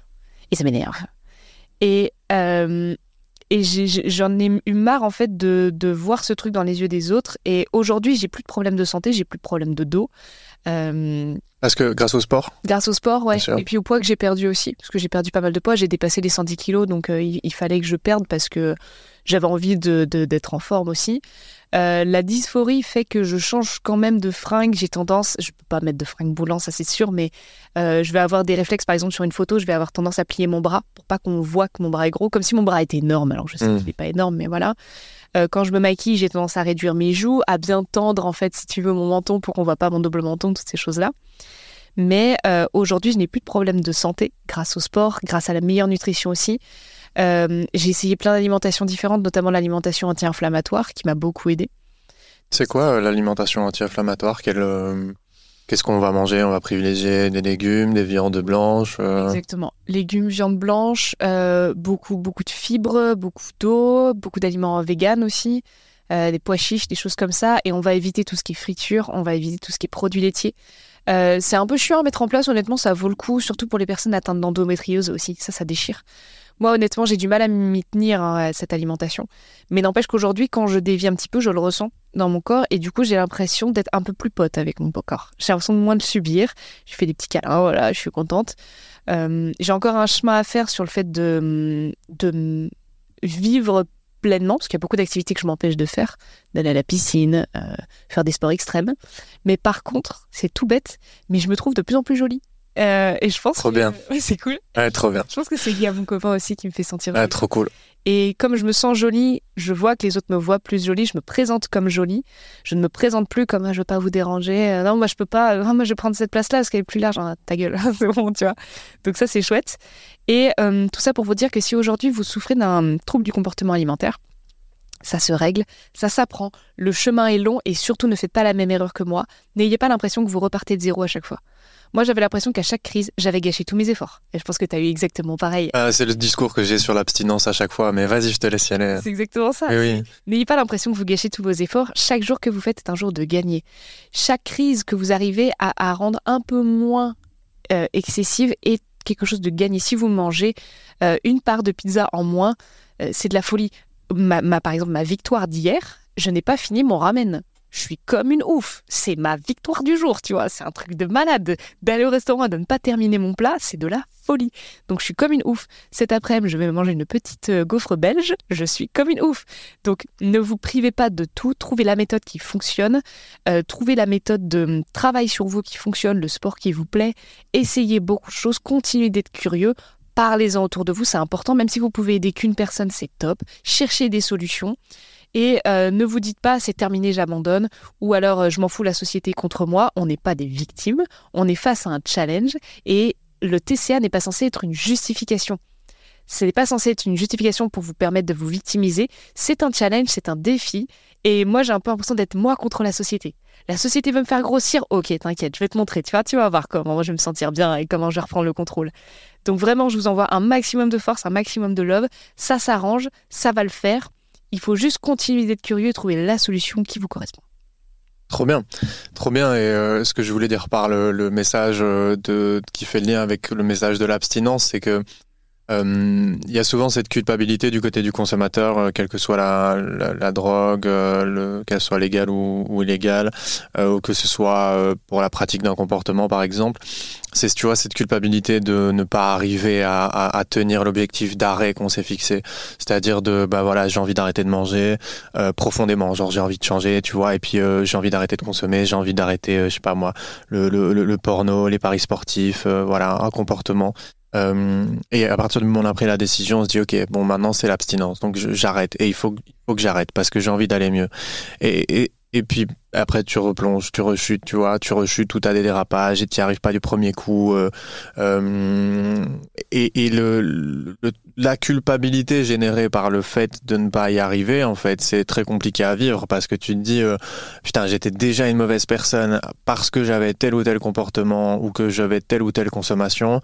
Maintenant, j'essaie d'arrêter pour être une bonne personne et j'y arrive pas. Donc j'avais raison, je suis une mauvaise personne. Et donc du coup, ça vaut pas la peine de se battre et tu retombes dedans, tu vois. Il y a des gens qui vont replonger 1, 2, 3, 4, 5 ans, qui vont peut-être des fois refaire un tunnel de 10 ans, tu vois, parce qu'ils auront parce que à ce moment-là, ils auront peut-être pas eu la bonne personne ou le bon message qui, leur aura expliqué. Euh, ça fait partie du chemin, quoi. Ça fait partie du chemin et euh, il y, a des, il y a des dizaines de gens comme toi, des millions de gens même peut-être qui sont passés par là et qui n'ont pas fait du premier coup. Euh, c'est extrêmement rare d'arriver à se soigner ou à se rétablir de d'un principe ou d'une, d'une de quelque chose qui tourne autour de l'addiction. Hein. Sur les TCA, euh, la science n'est pas, euh, enfin je suis pas assez expert du sujet, mais il y a, il y a une, il y a une euh, dans, dans les troubles de, de, conduite addictive, les TCA ne sont pas intégrés dans, dans voilà dans tout ce que je peux lire, dans les formations informatives que j'ai etc. Les TCA sont bien sont bien dissociés pour l'instant, mais c'est vrai que bah, chaque fois qu'on en parle ou j'en parle avec des gens, bah, on a les on a les fameux points communs, tu vois. Euh, enfin, quel que soit le quel que soit le, le, sujet, c'était cette, il, doit y avoir une éducation sur la culpabilité, il doit y avoir une éducation sur le fait que c'est un chemin qui va être long, euh, que des fois, euh, toi, tu vois, tu disais, ben voilà, c'est une pizza, euh, par exemple, en moins qui qui qui, qui n'est pas qui, qui est pas mangée. Et t'as aussi à, à, ne pas négliger, c'est tous les moments, même s'ils sont au début très courts, et ça peut être des fois une demi-journée, puis ça va être une journée, puis une fois deux jours, et puis une série de trois jours consécutifs où tu réussis à gérer le truc et puis après ça va être peut-être une semaine, et puis peut-être qu'un jour ça sera deux semaines, et peut-être qu'un jour ça sera, et ainsi de suite. Et même si au milieu de ces passages-là, tu as des événements de dérapage, même si c'est pas une rechute où tu, retombes dedans comme avant dans le déni, etc., eh bien, c'est un apprentissage et c'est vraiment des compétences. Tu, tu, cumules une jauge, en fait. Tu cumules une jauge de, à la fois de compréhension de comment ton corps fonctionne quand t'es pas dans cet état-là. Euh, et, et euh, tu cumules aussi euh, des moments peut-être d'apaisement, de bien-être. Et en fait, tu réapprends au fur et à mesure à ton corps et à ton cerveau qu'un autre état existe. Et, et c'est ça qui est compliqué les premiers temps, les premières années, c'est que c'est contre-intuitif, c'est dur, ça peut faire du mal, c'est compliqué de lutter contre soi-même, etc. Mais il faut bien avoir en tête que tous ces moments où on est hors de cet état, c'est vraiment, ça cumule une jauge euh, au fil du temps et qu'il y a un jour, à un moment donné, euh, toute cette expérience accumulée d'abstinence, même si elle est euh, interrompue par des moments de, dérapage, ça va te servir à taper du pied, tu vois, dans le fond de l'eau de la piscine pour pouvoir remonter. Et c'est un message que malheureusement on n'a pas euh, assez souvent, que je partage souvent ici sur, euh, sur le podcast. Et ça fait totalement lien, tu vois, l'abstinence, euh, comportement, consommation et, et aussi le, ce dont tu parlais quoi, avec la nourriture. Mmh, absolument. Heureusement que tu es là pour apporter des, des points de vue scientifiques comme ça. Ça se voit que tu maîtrises le sujet, c'est trop chouette parce que c'est tellement difficile d'en parler. Moi, ce que j'aime pas, c'est en parler et d'avoir, on en parlait tout à l'heure, mais des, des, conseils non sollicités ou oh. des, des, gens qui vont, tu sais, ils vont dire ah moi pareil et en fait c'est pas du tout pareil. Ouais, je, je voulais justement rebondir là-dessus euh, et euh, on, a tous un peu hein, ce, truc-là euh, de vouloir rebondir sur ce que quelque chose quelqu'un dit. Euh, il y a plein de raisons, des, gens qui ont juste envie de d'aider. C'est pas toujours avec une mauvaise intention. Il y a des gens qui ont besoin d'exister. Enfin, peu importe la raison pour laquelle les gens vont faire des commentaires, les fameux commentaires non sollicités. c'est c'est de vraiment faire attention à tout ça et que quel que soit que ce soit TCA, que ce soit addiction comportementale ou au produit, le premier réflexe à avoir, c'est de vous tourner vers le corps médical et d'aller chercher des réponses chez eux. Le podcast est très intéressant, mais moi je suis pas un médecin, je suis pas un psychologue, mes connaissances se limitent aux conversations que j'ai avec les gens. Elles se limitent aussi aux formations, etc. Mais je peux de temps en temps faire, tu vois, des petites, euh, euh, voilà, tu vois, c'est pas mon métier, etc. Donc des fois, je vais pas euh, avoir une exactitude scientifique, mais vraiment le premier réflexe, c'est de ne pas écouter ce que l'entourage dit s'ils ne sont pas professionnels de ce domaine-là et d'aller voir en premier lieu un médecin généraliste, quel que soit le problème, pour leur expliquer, parce que la libération de la parole et la première fois que tu en parles, c'est déjà, c'est voilà, c'est le premier jour du reste de ta vie, en gros, euh, à partir du moment où tu as déjà extériorisé ça à, quelqu'un. Et puis après, bon, euh, je dis pas que c'est facile et que le chemin est, est, est, fluide, mais c'est la première étape et, et d'aller chercher des réponses et puis de se tourner vers des professionnels compétents et adaptés, parce que c'est vrai que Tati Daniel qui te dit euh, non mais euh, euh, c'est pour ça ou pour ça ou tu devrais faire ci ou faire ça ou un gâteau au chocolat ça va pas te tuer. Bah en fait tu vois sans, sans vouloir aller insister sur les mots mais oui on, peut très bien mettre la vie des gens en danger. Et, et on voit aussi à travers ton témoignage le poids que peuvent avoir des petits mots qui sont peut-être tu vois insignifiants en direct sur le long terme et des choses mal comprises ou mal placé dans le sens où c'est pas le message qui devrait arriver. Et en fait, toi en face de la part de ta maman, bah, peut-être que tu attendais autre chose et que tu avais une fragilité sur ce point-là et qu'en fait ça a rencontré justement un comportement du côté de ta maman. Et puis, puis voilà, tu vois. Donc on part vraiment des fois de de toutes petites choses quoi. Euh, on parle de toutes petites choses et donc c'est pour, euh, pour insister, mettre l'accent sur le poids des mots et le poids des choses euh, qu'il y a dans l'entourage. Donc vraiment, premier réflexe, c'est les médecins, les médecins, médecins, médecins, médecins, médecins, corps médical, psychologues, addictologues, mais des gens qui, qui, qui connaissent leur sujet plutôt que plutôt que les, les comptoirs de café. Mais c'est important aussi de pardonner à ces gens-là. Je trouve que j'ai fait un vrai travail. Aussi ouais, mais ça se fait après. Hein. Ça se fait après, mais ouais. Honnêtement, je, l'ai fait en même temps parce que je, progressais, mais j'avais de la colère. Au début, j'avais de la colère contre les filles qui n'avaient pas de TCA et qui me disaient Mais je te, je te jure, tu cours 20 minutes par jour, euh, c'est bon. Et je t'en mode Mais connasse, je peux courir 20 minutes par jour à partir du moment où je m'enfile 500 euh, grammes de pâtes derrière, qu'est-ce que tu veux me dire? Donc il y avait beaucoup de ça. Et. Euh, et, et, moi, j'ai beaucoup, beaucoup pardonné à ma mère, à mes parents, à mes, mes proches parce que encore une fois, ma mère, elle fait avec les outils qu'elle a et elle, s'intéresse, à tape sur Google, puis elle voit que manger, euh, boire une petite cuillerée de vinaigre blanc, c'est super avant le repas, ça coupe la faim. Et c'est craquant. Et elle m'envoie sa petite vidéo brute et elle est toute contente et elle essaye de m'aider. Et du coup, elle m'achète du vinaigre blanc bio parce qu'elle l'a acheté, parce que c'est pour moi. Et c'est absolument touchant. Et récemment, j'ai pu dire à ma maman, est-ce que tu te souviens, au collège, euh, il y avait telle fille qui passait et je t'avais dit, tiens, est-ce que je suis euh, aussi. Est-ce qu'elle est. Elle me dit, oh, elle a, elle a pris un petit peu ta copine. Et je dis, oui, mais est-ce qu'elle est aussi ronde que moi. Et maman avait dit Oh non, quand même pas, non. Mais elle l'a dit en conduisant sans réfléchir. Moi, c'est un truc que j'ai gardé pendant 10 ans. Et quand je lui ai dit, et ça, ça m'a bouleversé. Je lui explique là, il y a pas longtemps, ma mère, elle a 55 ans. Je lui dis, elle m'a dit Oh, j'ai pas dit ça. Oh mon dieu, oh, je suis désolée, ma puce.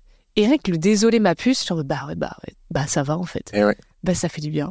Et, tu parles d'un tu parles d'un sujet euh, moi qui, qui me passionne beaucoup, euh, c'est euh, le processus de guérison dans intrafamilial. C'est ce que tu as engagé avec tes parents, en tout cas à partir du moment où tu as ressenti le besoin de discuter de ça avec ta maman, etc. et ça montre bien que jamais rien n'est perdu, même s'il y a eu des Bon, de toute façon, c'est une, une, banalité de dire qu'il y a des, des, problématiques chez tout le monde. Hein. ça, ça n'existe pas. Les familles parfaites, même de l'extérieur, celles qui en ont l'air, euh, quand on quand on rentre dedans, ben on se rend compte que voilà, euh, qu'il y a peut-être pas les mêmes problèmes au même endroit, mais que on est tous humains et que et que et que voilà, des problèmes il y en a partout. Mais ce truc de parce qu'on vit quand même dans une société euh, où, en tout cas chez nous en francophonie, etc., on n'a pas été éduqué à apprivoiser, tu vois, nos émotions. Euh, le, domaine de la psychologie, il faut que tu t'y intéresses et que tu cherches un psy ou que tu ouvres des bouquins à l'âge adulte pour pouvoir rentrer dedans. Donc, on est très peu, tu vois, même sensibilisé au sujet. Euh, et en la génération de nos parents, ou euh, tu vois, encore beaucoup moins, quoi. Chez eux, ils ont des, des, les stigmates de la, comment dire, de la maladie mentale, de la maladie des hôpitaux psychiatriques il Il faut pas dire que tu as besoin euh, d'une aide ou que tu te sens pas bien parce que sinon ça veut dire que tu es malade et patati patata. Donc du coup ça, ça a créé un contexte où c'est très compliqué dans les familles de discuter. Donc tu as beaucoup de non-dits, tu as des gens qui essayent de faire de leur mieux, etc. Et puis tu as des, parents qui voient des enfants qui sont en détresse et qui sont là en mode ben non non non non mon enfant il est pas en détresse donc faut le redresser. Faut le redresser absolument, il faut pas que les autres voient sinon qu'est-ce qu'on va dire de moi? Donc tu as tout plein as tout plein de trucs comme ça qui vont qui vont arriver et puis euh, tu arrives à l'âge adulte et euh, bah soit tes parents explosent, soit l'enfant qui est devenu adulte explose aussi, addiction, TCA, euh, euh, ça peut même aller sur des, euh, des développements de, de, cancer et de ce genre de choses qui vont se construire dans la non-capacité à extérioriser des choses, tu vois, à ne, pas parler, etc.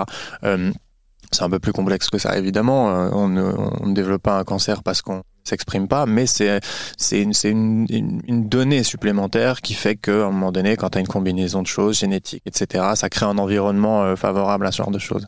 Euh, et le principe de guérison euh, dont je parlais, c'est que ce qui est très important à partir du moment où les deux personnes ont compris, en l'occurrence les parents et les enfants ont compris qu'il y avait eu peut-être des choses, il y a une part de responsabilité d'un côté, une part de non-responsabilité de l'autre. ça veut pas dire qu'il faut accuser ou quoi que ce soit, comme tu par exemple dans ton exemple, c'est euh, euh, elle a fait ce qu'elle a pu avec ses outils, etc. Tu vois ce qui est euh, ce qui ce qui est la vérité, tu vois chez la plupart des gens. mais pour un enfant, quel que soit son âge, avoir un parent qui s'assied devant toi et qui dit Ok, je suis disposé à à la fois t'écouter, à discuter et à essayer de comprendre à quel endroit j'ai pu influencer éventuellement ta vie, ton parcours, tes émotions, etc.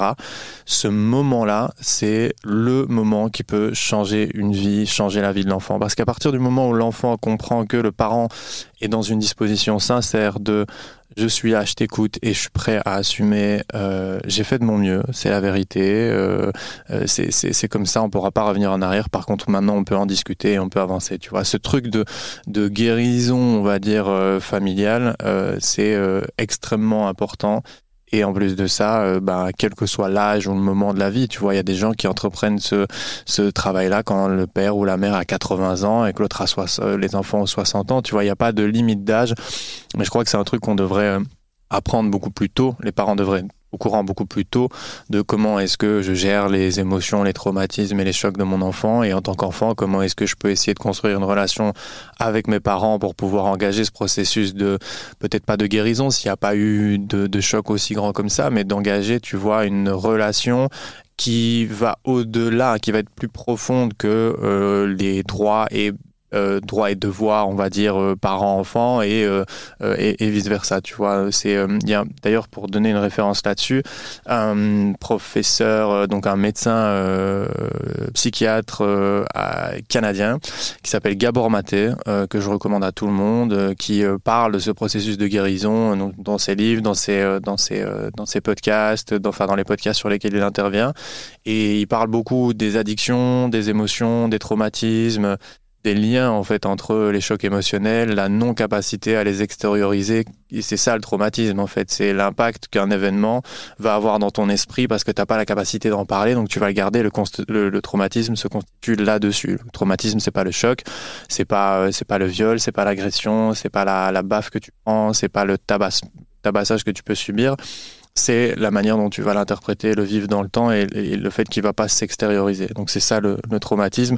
Et donc c'est d'où l'importance avec les parents euh, d'avoir des zones de d'échange et de pouvoir libérer ça tu vois de même si ok les parents ont fait une erreur ben ok je vois que mon enfant ne réagit pas bien ben je vais euh, voilà euh, lui, parler lui demander comment il a ressenti les choses etc et ça fait partie des trucs qui changeraient changeraient la face du monde quoi. Oui je suis d'accord. On va les militer pour ça, Gabriel. Eh ben ok, ça marche. Pas de souci.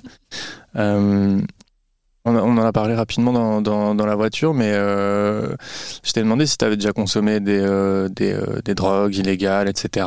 comment toi, comment, comment est-ce que tu as vu ça? Parce que tu vois, en sortant, en, buvant, en ayant fait des fêtes, tu as parlé de soirées techno, donc c'est automatique que tu as vu au moins passer de la drogue une fois dans ta vie devant toi.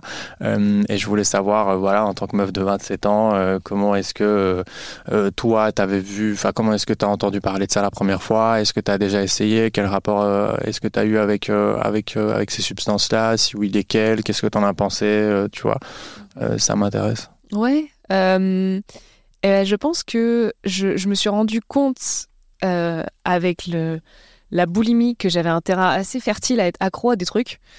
D'où l'alcool aussi qui générait du coup des crises de boulimie. Donc ça m'arrange aussi d'arrêter l'alcool pour toutes les raisons qu'on a évoquées, mais aussi pour la raison que quand je suis en gueule de bois, je peux absolument engloutir euh, absolument l'entièreté du supermarché à côté de chez moi, plus toutes mes commandes Uber Eats, ce qui fait un sacré paquet.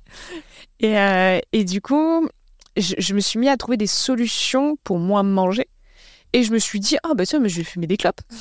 Quelle bonne idée Sauf que en vrai, c'était dégueulasse, ça coûtait super cher, donc j'ai vite abandonné le truc. Euh, j'ai un pote qui fume beaucoup de weed. Et euh, ça m'est arrivé un été de tirer un petit peu. Alors la première fois, tellement drôle, trop marrant, fou rire, trop cool. Deuxième fois, ah non, je fais que de tousser, j'aime pas, c'est pas très cool. J'ai essayé une fois le shit en, en Erasmus. Et là, un peu bad trip, euh, j'ai cru que j'étais J'avais appelé mes parents pour dire dites-moi que j'ai été adoptée, c'est bon. Et mes parents, ils mais qu'est-ce que tu racontes? Et je dis, non, mais c'est euh, bon, je suis grande, euh, vous pouvez me le dire. Et mes parents, ils se disent, mais ça va? Puis après, j'ai fait, non, non, c'était une blague. J'avais honte. Donc, non, ça pas trop. J'ai essayé, oh, c'est bizarre d'en parler sur un podcast, mais écoute, c'est marrant. Euh, ma meilleure amie vit à Amsterdam. C'est une, personne des plus belles un des plus beaux êtres humains que j'ai jamais rencontré, cette femme-là. Et elle a bouleversé ma vie et la, la bouleversera toujours. Et, euh, et cette, cette fille-là a une, ouverture d'esprit qui m'inspire énormément. Moi qui suis euh, naturelle assez angoissée, assez anxieuse, dès que je ne connais pas, ça veut dire pas de contrôle, ça veut dire mon Dieu, la mort, on va mourir, ça va être terrible. Elle a tendance à m'ouvrir un peu les chakras. Et donc, en consommant de la drogue qui est euh, plus contrôlée, disons plus saine à Amsterdam, m'a un peu ouvert notamment à l'ecstasy. Et donc, on a fait, c'était quoi Pourquoi plus saine? Pas plus saine, mais dans le sens où euh, tu peux aller tester ta drogue. Ah, très bien. Merci d'en parler. Oui, je dis plus saine, c'est vrai que c'est Oui, oui, non, non, mais c'était juste pour que tu précises, euh, parce que, euh, ouais, c'est, enfin, la drogue n'est pas plus saine à un endroit ou un autre, mais peut-être que c'est le contexte, en fait. Euh, c'est, et donc, toi, tu as testé, vous avez fait tester les produits, etc. On a testé les produits, etc. Et surtout, comme ça venait d'elle, c'était confiance infinie. Donc, c'est pas un pote qui te dit genre. Oui, ce qui est à, ne, pas faire. Oui, mais je sais, mais toi, toi, avais conscience dans ce contexte-là, mais il faut être indépendant sur ça. Tu, c'est toi qui dois avoir la décision de, je fais tester mon produit, etc. Euh, je l'ai fait, hein, mais sur un podcast comme le mien, je suis obligé de, tu vois, je suis obligé de le dire, euh, même si, euh, même si, même si moi, je vais pas toujours. Enfin, moi, j'ai pris des, des, des, des, drogues dont je ne connaissais ni la provenance, ni la contenance, etc. Je l'ai fait, hein, mais, mais voilà. Aujourd'hui, avec la mission que j'ai, je suis obligé de, de faire ce de faire ce petit euh, de faire ce petit warning euh, pour pour éviter que que, que, la discussion naturelle qu'on a ici soit prise comme tu vois comme euh, comme voilà c'est ça. en fait vraiment je vais vous raconter je vais vous raconter vraiment je vous spoil pas mais je vais vous raconter comment moi je l'ai vécu. Et tu vas voir si tu es bien pris dedans et si je suis une, une, bonne storytelleuse tu vas être pris dedans. Oui ça va aller je ça, pas... ça va ça va te générer des émotions de, de colère au début mais tu vas voir ça a un sens tu vois. En gros euh, moi, je suis vraiment arrivée à Amsterdam. Elle me dit écoute, on a un super festoche. C'est toute la journée. Ça commence à 10h, ça finit à minuit. Moi, je tombe, c'est quoi ce festoche? Pour moi, c'était des festoches. Euh, je pensais que c'est. Pour moi, festoche. C'est pas l'Awakening ce que t'as fait? Non, j'ai fait Loveland. Ah, je connais pas. Tu connais pas Loveland Non, mais ça doit être. Euh, ouais, ok. Afti ouais, Loveland. Voilà. D'accord, ok. Donc, t'inquiète pas. Je, suis mon histoire, tu vas voir, tu vas être pris dedans. Donc, elle me dit, on va à Loveland. Je dis déjà, le nom, trop chouette. C'est un peu, un peu hippie, un peu chouette. Donc, c'est un festoche qui finit à minuit. Moi, j'avais l'habitude des festoches qui commençaient à 17 jusqu'au bout de la night, quoi, des trucs sous alcool. Et elle me dit, écoute, si ça te tente, nous, on va prendre. Euh, donc elle me dit un Taz. Moi, j'ai jamais entendu, je sais pas ce que c'est qu'un Taz. Elle me dit on va prendre un Taz. Euh, est-ce que ça tente de tester? Moi, j'étais à l'époque, euh, ben, j'avais peur et j'écoute, je verrai sur le moment si j'ai envie. Donc on arrive à Loveland, tout est magique. Il y a le soleil, il fait pas trop chaud, il fait pas trop froid. Il y a sept scènes. il y a de la musique techno partout, je découvre la musique techno et il y a plein de scènes un peu différentes. Quoi. Et donc là, elle me coupe un tout petit petit bout. Elle me dit, écoute, on va faire du micro-dosing. Donc on va prendre trois fois. Je vais faire un screenshot du moment où on le prend et euh, on va goûter un tout petit bout. Je prends le premier petit bout, bon, ça me fait rien. Je trouve ça un peu chiant, puis du coup, j'ai un peu de tachycardie. Je me dis, merde, du coup, je peux pas boire, je vais peut-être me faire chier. Puis eux aussi, eux, ils sont défoncés, pas moi, je vais me faire chier. Enfin, il y a tout ce truc un peu. Et après, je passe à côté des basses. Et là, ça me fait quelque chose. Alors, je vais pas détailler la sensation agréable parce que c'est pas le but du podcast. Mais c'était une sensation agréable. J'ai apprécié l'expérience. Je prends le deuxième petit bout, encore plus chouette. Troisième petit bout, ça fait plus grand chose, mais c'était vraiment des tout petits petits bouts. Je rentre, trop bien. J'ai pas faim. J'ai pas mangé de la journée, donc trop bien. J'ai trouvé quelque chose pour lutter contre ça. Le lendemain, pas de gueule de bois, mais c'est parfait. Juste un peu mal au pied. Pour moi, c'était parfait. Le problème, c'est que j'ai tellement apprécié une expérience que je n'ai pas arrêté d'y penser. Et quand je suis rentrée en France, et que du coup, après, c'était, on rentrait dans l'hiver et tout ça, je me suis retrouvée à rechercher des soirées techno pour retrouver cette sensation-là. Je me suis dit, merde, je dis, ok, là, je sens le truc, je ne vais pas en consommer pendant un an, et ce sera mon truc d'Amsterdam. Donc pendant un an, je te cache pas, j'y ai pensé à chaque soirée. À chaque soirée, je me suis dit, eh, ce serait chouette si je, reprenais ce qu'elle m'avait donné. Je me souvenais à peine de ce que c'était, mais je voulais la même chose. Et je me dis, ok, si j'y pense, c'est qu'il y a un problème. J'y retourne du coup à Amsterdam cette année, donc l'année dernière, là en août, avec euh, mon copain cette fois. Et je suis en mode, tu vas voir, ça va être trop bien, et tu vas faire comme moi, et on va trop s'amuser. Et lui, il me dit, euh, t'as l'air vachement. Euh, t'es même pas fixé sur la musique, t'es même pas fixé sur les gens ou ta meilleure amie que tu viens de retrouver, t'es fixé sur tout que tu vas prendre. Et tu fais que d'en prendre, et il y a un problème. Et donc lui me dit, tu sais quoi, je vais pas en prendre. Hein? Je veux pas en prendre. Je veux voir. Moi, je reste avec toi, je veux pas en prendre. Je dis, ok, très bien.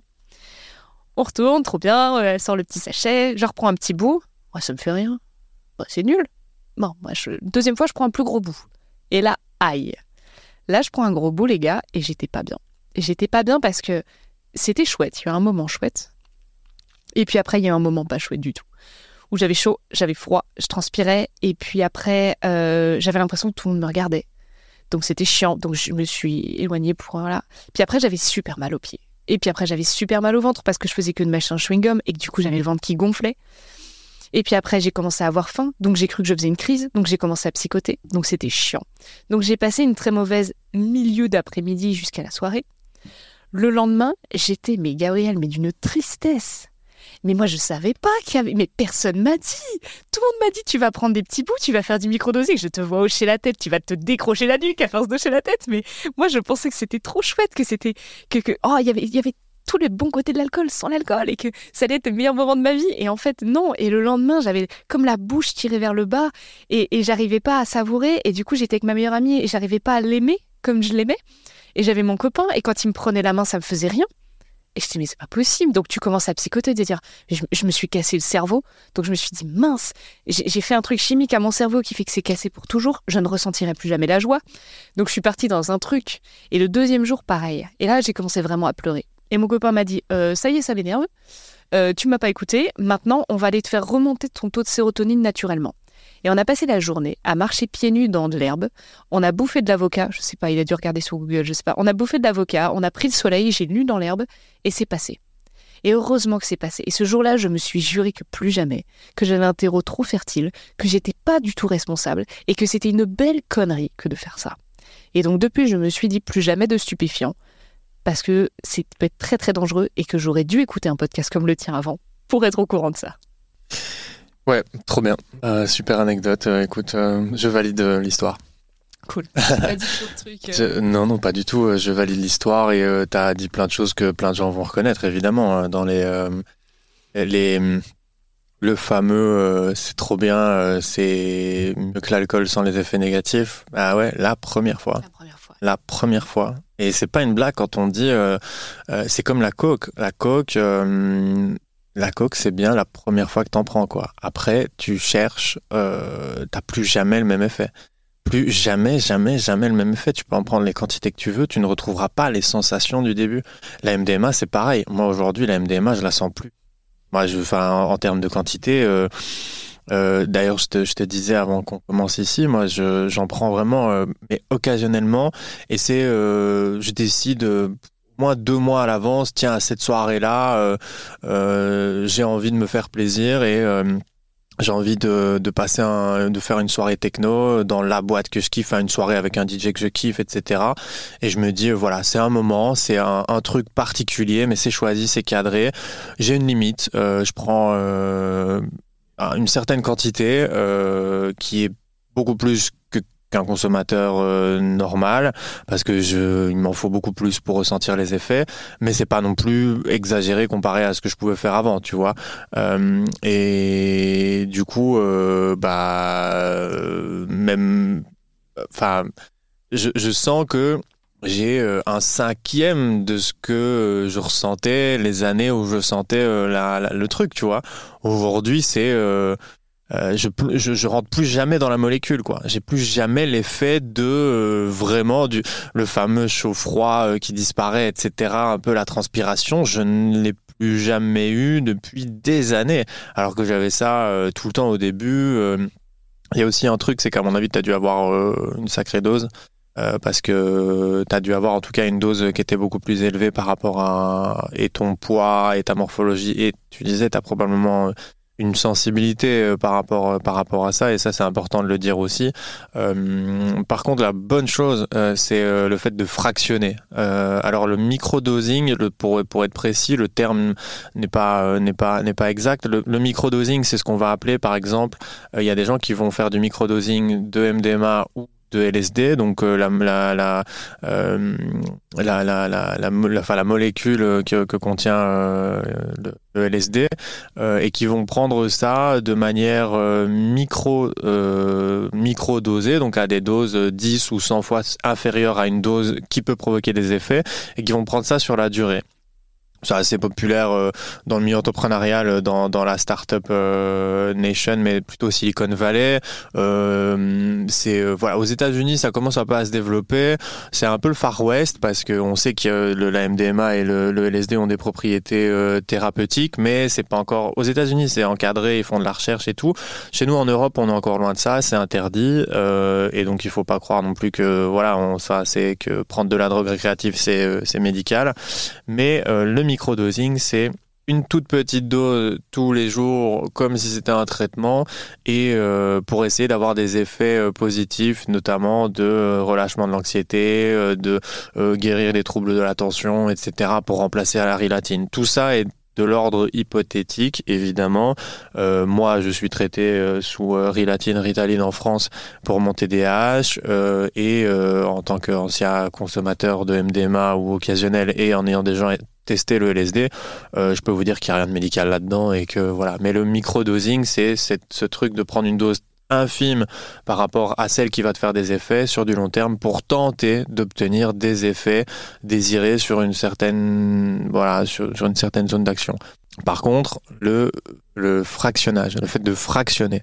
Et c'est ce que je te disais euh, dans, sur le trajet de la voiture, on n'a pas assez cette information-là, parce que comme les drogues sont illégales, toute communication sur ce sujet-là est euh, illégale.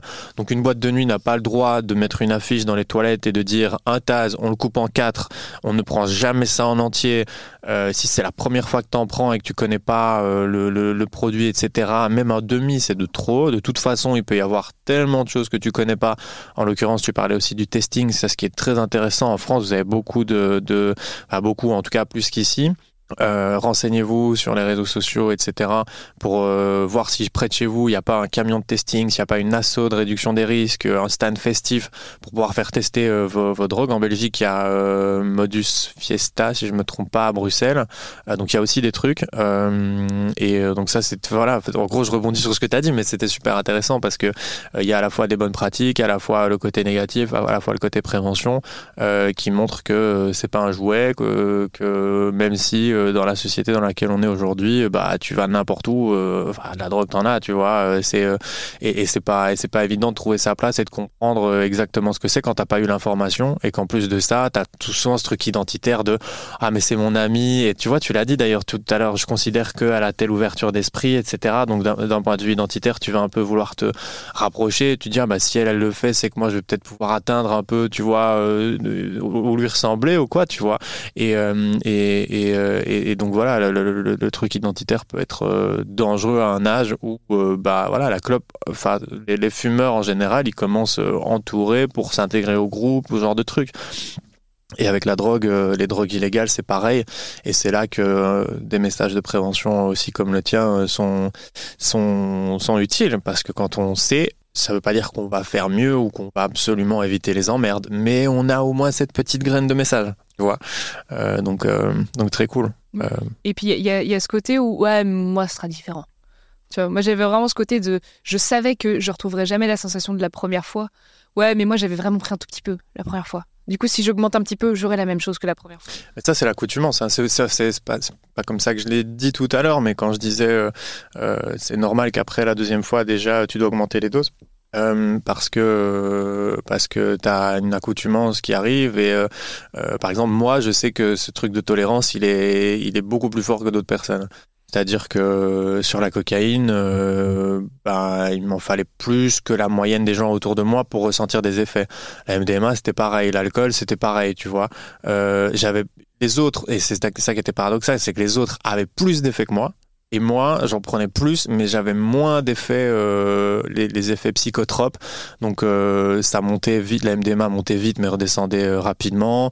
Euh, la cocaïne, euh, la cocaïne, bah, j'avais l'effet éveillé, mais j'avais pas l'effet un peu psychotrope qu'elle peut avoir à certains moments. comme je, quand tu mets de la cocaïne et de l'alcool, bah moi je pouvais boire des litres d'alcool pour contrebalancer, si tu veux, l'effet un peu, tu vois, excitant, on va dire, de, la cocaïne. Et donc, euh, moi, aujourd'hui, euh, même avec des périodes d'abstinence de un an sans prendre d'MDMA ou même des, longues périodes de trois mois d'abstinence non volontaire, mais juste parce que mon, mon mode de vie fait ça, euh, sans boire d'alcool, et eh ben, bah, je tiens à l'alcool, quoi c'est je tiens à l'alcool, euh, je tiens à l'alcool, je, je, il, me faut des grosses doses d'MDMA pour ressentir un truc. Euh, euh, j'ai eu une fois quand j'étais au Vietnam il y a il y a, il y a 3 3 4 ans, euh, bah je m'emmerdais, j'ai testé des, des, des, des, médicaments anxiolytiques. au bout du je sais plus du 2 ou troisième jour, j'avais multiplié par 5 la quantité du premier jour, tu vois, pour récupérer le même effet. Donc moi je sais que j'ai j'ai tu vois ce truc de besoin d'aller plus loin. Euh, et ça, c'était ma, un peu ma, ma, sensibilité, ma vulnérabilité à moi. Tu vois, toi, ça, te mettait dans un état euh, émotionnel et compagnie qui aurait pu te faire plonger plus loin. Euh, moi, je, voilà, j'avais en plus ce truc addictif avec la coke qui, bah, quand t'es dans le milieu où t'as de la coke, bah, t'as la MDMA, t'as les pétards, t'as l'alcool, t'as la conduite en état d'ivresse, t'as tout, bah, tout ce qui va avec quoi. Mm, mm, mm. Très clair. Euh, écoute, cet épisode, hein, très fort. Hein très très fort cet épisode. Trop bien. Euh, je pense qu'on a, euh, en gros, on a, on a couvert tous les sujets, euh, tous les sujets euh, ah, dont j'avais envie de parler avec toi. Il y a juste un, un, dernier truc dans la partie, dans la partie solution. c'est la partie thérapeutique, MDR, etc. tu disais que tu avais mis pas mal de temps, que tu avais vu plein de psy, que tu avais fait plein de chapelles différentes en gros pour pouvoir trouver euh, trouver des choses qui, qui t'allaient. Euh, et tu m'as dit bah là c'est cool parce qu'aujourd'hui j'ai un truc qui, qui, a vraiment changé la donne ou qui m'a vraiment apporté euh, des choses. Est-ce que tu peux m'en expliquer un peu plus? D'autant plus que le MDR précisément est un est quelque chose qui est utilisé euh, dans le traitement euh, des euh, traumatismes. moi, je suis concerné par un, un stress post-traumatique complexe. donc, un stress post-traumatique. Le, le, il y a le, il y a le, on va dire le normal et le complexe. Le normal, c'est tu vis un événement choquant, type attentat, type événement naturel, accident, un truc comme ça, qui va créer un traumatisme et qui va donner des conséquences et des symptômes. Et le complexe, en fait, c'est euh, la multiplication du ressenti de la mise en danger ou du danger de mort, etc., sur la longueur, qui va donc créer aussi aller des symptômes euh, et des chemins dans le cerveau, mais qui vont pas fonctionner exactement de la même manière. Donc dans les approches thérapeutiques, on va pas traiter de la même façon un, trauma euh, traditionnel et un trauma complexe. Et donc le MDR, ça m'intéresse d'avoir ton retour sur expérience euh, parce que je sais que je suis pas le seul intéressé dans l'audience et, euh, et, donc voilà. Bah écoute, le MDR, moi c'est ce qui m'a le plus aidé de tout ce que j'ai pu essayer. Alors je suis navrée, je sais plus ce que ça veut dire les lettres EMDR. Euh, je pense qu'on pourra le mettre en description. ce que ça veut dire. Ah, je le savais en plus. Euh, mais c'est I, euh, Direction. Euh... Bah, vas-y. Meridian, euh, I, Non, non, Meridian, je sais plus ce que c'est. Mais en gros, le MDR, il y a plusieurs façons de le faire, mais euh, avec mes mots, hein, vraiment, j'ai mal préparé cette partie-là du podcast. Euh, c'est que ce soit avec des mouvements des yeux, que ce soit avec du toucher, ou que ce soit avec des sons dans un casque. Moi, en gros, j'arrivais chez ma thérapeute. Je racontais un souvenir très douloureux, je pleurais, j'étais pas bien. Elle me disait, elle est à combien la douleur sur ce souvenir Un souvenir d'enfance, n'importe quoi. Je dis 10. Elle me posait un casque sur les oreilles. Ça faisait bip, bip, bip, bip. Elle me posait des questions en même temps. Je pleurais beaucoup, beaucoup, beaucoup. Puis à un moment, tu pleures plus. Puis elle enlève ce casque. Puis elle te demande de re-raconter. Tu re-racontes, puis tu pleures plus. Puis elle te dit, elle est où la douleur? Et toi, tu dis, mais elle est à 0 sur 10 là. Et ça, c'est une folie. Moi, j'avais jamais eu ça. J'avais essayé pourtant la PNL qui est très efficace, l'hypnose, je suis très cliente de l'hypnose aussi. Mais alors le MDR, c'était expéditif quoi. C'était assez impressionnant. Et moi, j'avais un truc dans les thérapies qui me gonflait, c'est qu'à chaque fois que j'allais voir un psychothérapeute, euh, n'importe qui, c'était toujours le par rapport aux parents. Et moi, il y a un truc que j'ai connu dans mon enfance. Alors, j'ai eu une enfance très, très heureuse avec des parents qui s'aiment, des parents aimants, beaucoup de discussions. Euh, il y a eu des petites périodes de disette avec les crises, etc., parce que mes parents sont, étaient et sont commerçants. Mais on a toujours vécu dans une, une sécurité euh, euh, financière, alimentaire. Voilà, on a eu beaucoup de chance là-dessus. Enfin, beaucoup de travail, mais beaucoup de chance pour moi qui suis née là-dedans. Mais mes parents ont été malades. Mon père a eu, un, quand j'étais petite, un cancer du col de l'orac qui traverse tout le ventre. Puis il a enchaîné sur une hépatite C. Puis ma mère a enchaîné sur un cancer du sein. Et moi, pendant longtemps, je disais, quand j'arrivais chez je disais oui, mes parents étaient malades, mais ça après j'étais petite, je me souviens pas. Et tu vois, je- je- j'expédiais le truc. Et à chaque fois, il restait bloqué là-dessus. Et moi, j'étais en mode, vous, vous me faites chier à toujours être fixé sur mes parents. Et alors, maladie, ça me gonfle. Sauf qu'en grandissant, je me suis dit, au bout d'un moment, si c'est le dixième professionnel de santé qui veut creuser là-dedans, et moi qui refuse qu'on creuse là-dedans, peut-être le problème, il vient de moi. Donc j'ai commencé à travailler dessus, et quand j'ai commencé avec le MDR, il y a tout qui est sorti. Mais en mode, mais il y en a 50 des souvenirs douloureux là-dessus. En fait, je me souviens de quand on me l'a annoncé, et puis je, me souviens avoir vu ma mère chauve, et merde, je me souviens de ça aussi, c'est fou. Et il y a tellement de choses que j'ai intégrées qui font que aujourd'hui, j'ai beaucoup de, d'angoisse et de peur. J'ai peur de tout. J'ai peur du vide, de la vitesse, du vent, euh, des gens dans la rue, des mecs bourrés. Euh, j'ai peur parfois des hommes aussi. Pendant un moment, j'ai eu très peur des hommes, des comportements, euh, euh, bah, des agressions, tout ça. Donc j'ai dû travailler sur beaucoup de choses parce que je me suis dit, bon, bah ça va, t'as le choix. Soit tu continues sur ton chemin de vous me faites chier à me parler du cancer de mes parents, tu t'enfermes et tu vas finir par vivre chez toi avec 40 chats, tu vas rencontrer personne et tu n'accepteras que personne ne t'aime parce que t'as tellement peur qu'on te blesse que tu vas finir toute seule. Soit t'acceptes de creuser là-dessus, ça va être une thérapie longue, douloureuse et compliquée. On va parler de mort, on va parler de douleur, on va parler de... de on va parler de peur de la perte, ça va être long et douloureux, mais tu vas pouvoir rencontrer des gens chouettes, tu vas t'ouvrir et tu vas accepter les nouvelles aventures parce que, ma grande, tu peux pas être dans le contrôle tout le temps. Tu peux pas contrôler qui va tomber malade, tu vas pas contrôler qui c'est qui va mourir, et tu vas encore moins pouvoir contrôler ta propre mort. Donc, j'ai fait ce choix-là, je suis encore dans le processus, c'est très long. Les séances sont douloureuses pour moi en tout cas, mais euh, je vois les effets euh, physiques déjà très fort. Je faisais de l'eczéma, je faisais tout ça. Je, je- vois vraiment de l'amélioration physique grâce à l'EMDR. Donc, si je résume, c'est vraiment j'arrive, je raconte le souvenir, je pleure, bip bip dans l'oreille, ça va mieux. Même s'il y en a 50 des souvenirs à déterrer, je vais le faire. Je vais le faire jusqu'au bout ce travail parce que mon but, c'est de devenir un meilleur être humain. Et chaque jour, 1% meilleur, hein, tu connais. Donc, c'est vraiment cet objectif-là. Euh, je vous conseille de vous intéresser vraiment à cette thérapie. Moi, c'est ce qui a le plus fonctionné et je suis une vraie tête de mule. Euh, J'ai du mal à accepter certaines choses et le MDR fait que physiquement, je ressens la chose. Donc, ça m'a permis de valider des traumas que je ne pensais pas être des traumas. Ça m'a permis de valider des peurs où je pensais que c'était juste une honte et euh, que non, non, c'est pas parce que vous me dites que c'est vrai. Là, je sens. Et ça me permet d'avancer à vue d'œil. Donc, je, trouve que c'est une thérapie excessivement utile et elle peut vraiment, vraiment sauver des personnes et changer des destins. Vraiment. Ah, trop bien, super, euh, commercial pour euh, pour le MDR. Euh, mais et là par contre, il y c'est un principe qui commence à se démocratiser, mais qui est sûr.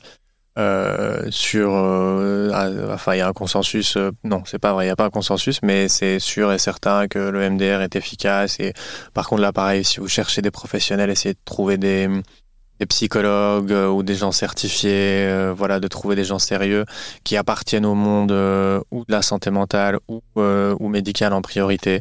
Je sais que bon, des fois on peut ne pas trouver, qu'on peut avoir envie d'aller sur des méthodes alternatives ou des gens peut-être un peu moins formés.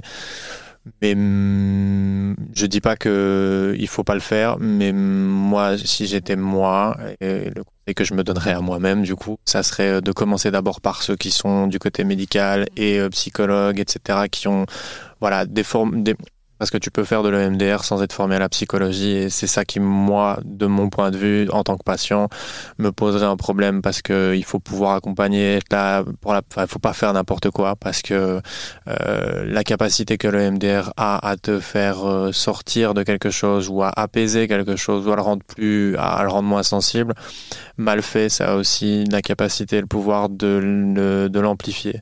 Donc euh, c'est pour ça que les, les psychologues déconseillent toujours quand quelqu'un euh, tombe sur une vidéo, euh, faites de l'EMDR vous, vous seul, auto-hypnotisez-vous, etc.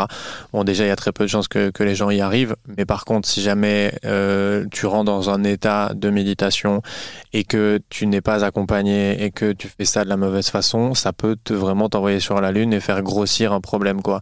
Donc, euh, c'est pas un jouet ça rentre dans le corps, euh, enfin ça rentre dans le, on va dire dans le champ médical et santé mentale. Donc euh, intéressez-vous à ça parce que ça a de très bons résultats, c'est très pertinent, mais essayez de trouver les personnes sérieuses pour le faire. Et écoutez Gabriel. euh, en clôture de, de, cet épisode, euh, je sais que tu en as déjà parlé tout à l'heure, mais en gros, quelqu'un qui a des problèmes de voilà, de, de, de relations avec la nourriture, qu'est-ce le, message de fin que tu aurais envie de donner à, à, à ces personnes? euh, N'hésitez pas à en parler, ça peut être un pote au début, ça peut être de la famille, mais tournez-vous vraiment vers des professionnels et encore une fois, vraiment intéressez-vous aux différentes méthodes et testez-les. Ne vous fixez pas sur un professionnel et faites aveuglément ce qu'il vous dit. Moi, j'en ai testé plein des professionnels où je pensais que ça y est, j'avais trouvé la solution. Et en fait, euh, non. Parfois, c'est un parcours. Chaque pas que vous faites est un pas de gagné. Vous vous approchez de euh, vers quelque chose qui ressemble comme de la la rédemption, si je peux dire ça. Euh, et, vous allez avoir une vie équilibrée parce que c'est ce que vous cherchez. Donc de toute façon, vous l'aurez parce que vous êtes, vous êtes en voie pour ça. Euh, personnellement, j'ai l'impression que je serai toujours euh, accro à la, à la, nourriture, au gras, au sucre, mais que c'est OK et que je peux vivre avec ça. Aujourd'hui, on a plein de méthodes d'alimentation différentes. On a beaucoup de langues qui se sont déliées sur ces sujets-là. On a plein de méthodes de, de nutritives en fait qui sont super intéressantes ce qu'on peut aller voir. On a de la multiculturalité qui est super intéressante aussi. Donc on a plein de méthodes aujourd'hui qu'on n'avait pas avant. Donc euh, parlez-en écoutez les gens écoutez les conseils des gens mais n'appliquez que ce que vous sentez qui peut être utile pour vous.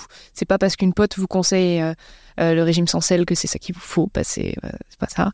Et encore une fois votre valeur en tant que personne ne dépend surtout pas d'un poids ou d'un physique. Surtout pas Merci Valentine. Merci beaucoup Gabriel et merci de nous avoir écoutés. Merci d'être arrivé au bout de cet épisode. Pour rappel, le podcast est disponible sur Instagram, à sortir de l'addiction. C'est là qu'on peut discuter ensemble et c'est là aussi que je partage les coulisses du projet, donc n'hésite pas à nous rejoindre. Pour soutenir le podcast, à l'heure actuelle, le meilleur moyen de le faire, c'est de t'abonner à ta plateforme d'écoute préférée et aussi d'en parler autour de toi si les épisodes t'ont plu et que tu penses que ça pourrait aider quelqu'un d'autre. D'ici là, je te souhaite une super bonne journée, soirée, week-end week semaines en fonction du moment où tu écouteras cet épisode. Et je te dis déjà à la semaine prochaine pour le 40e déjà, et oui, épisode de sortir de l'addiction.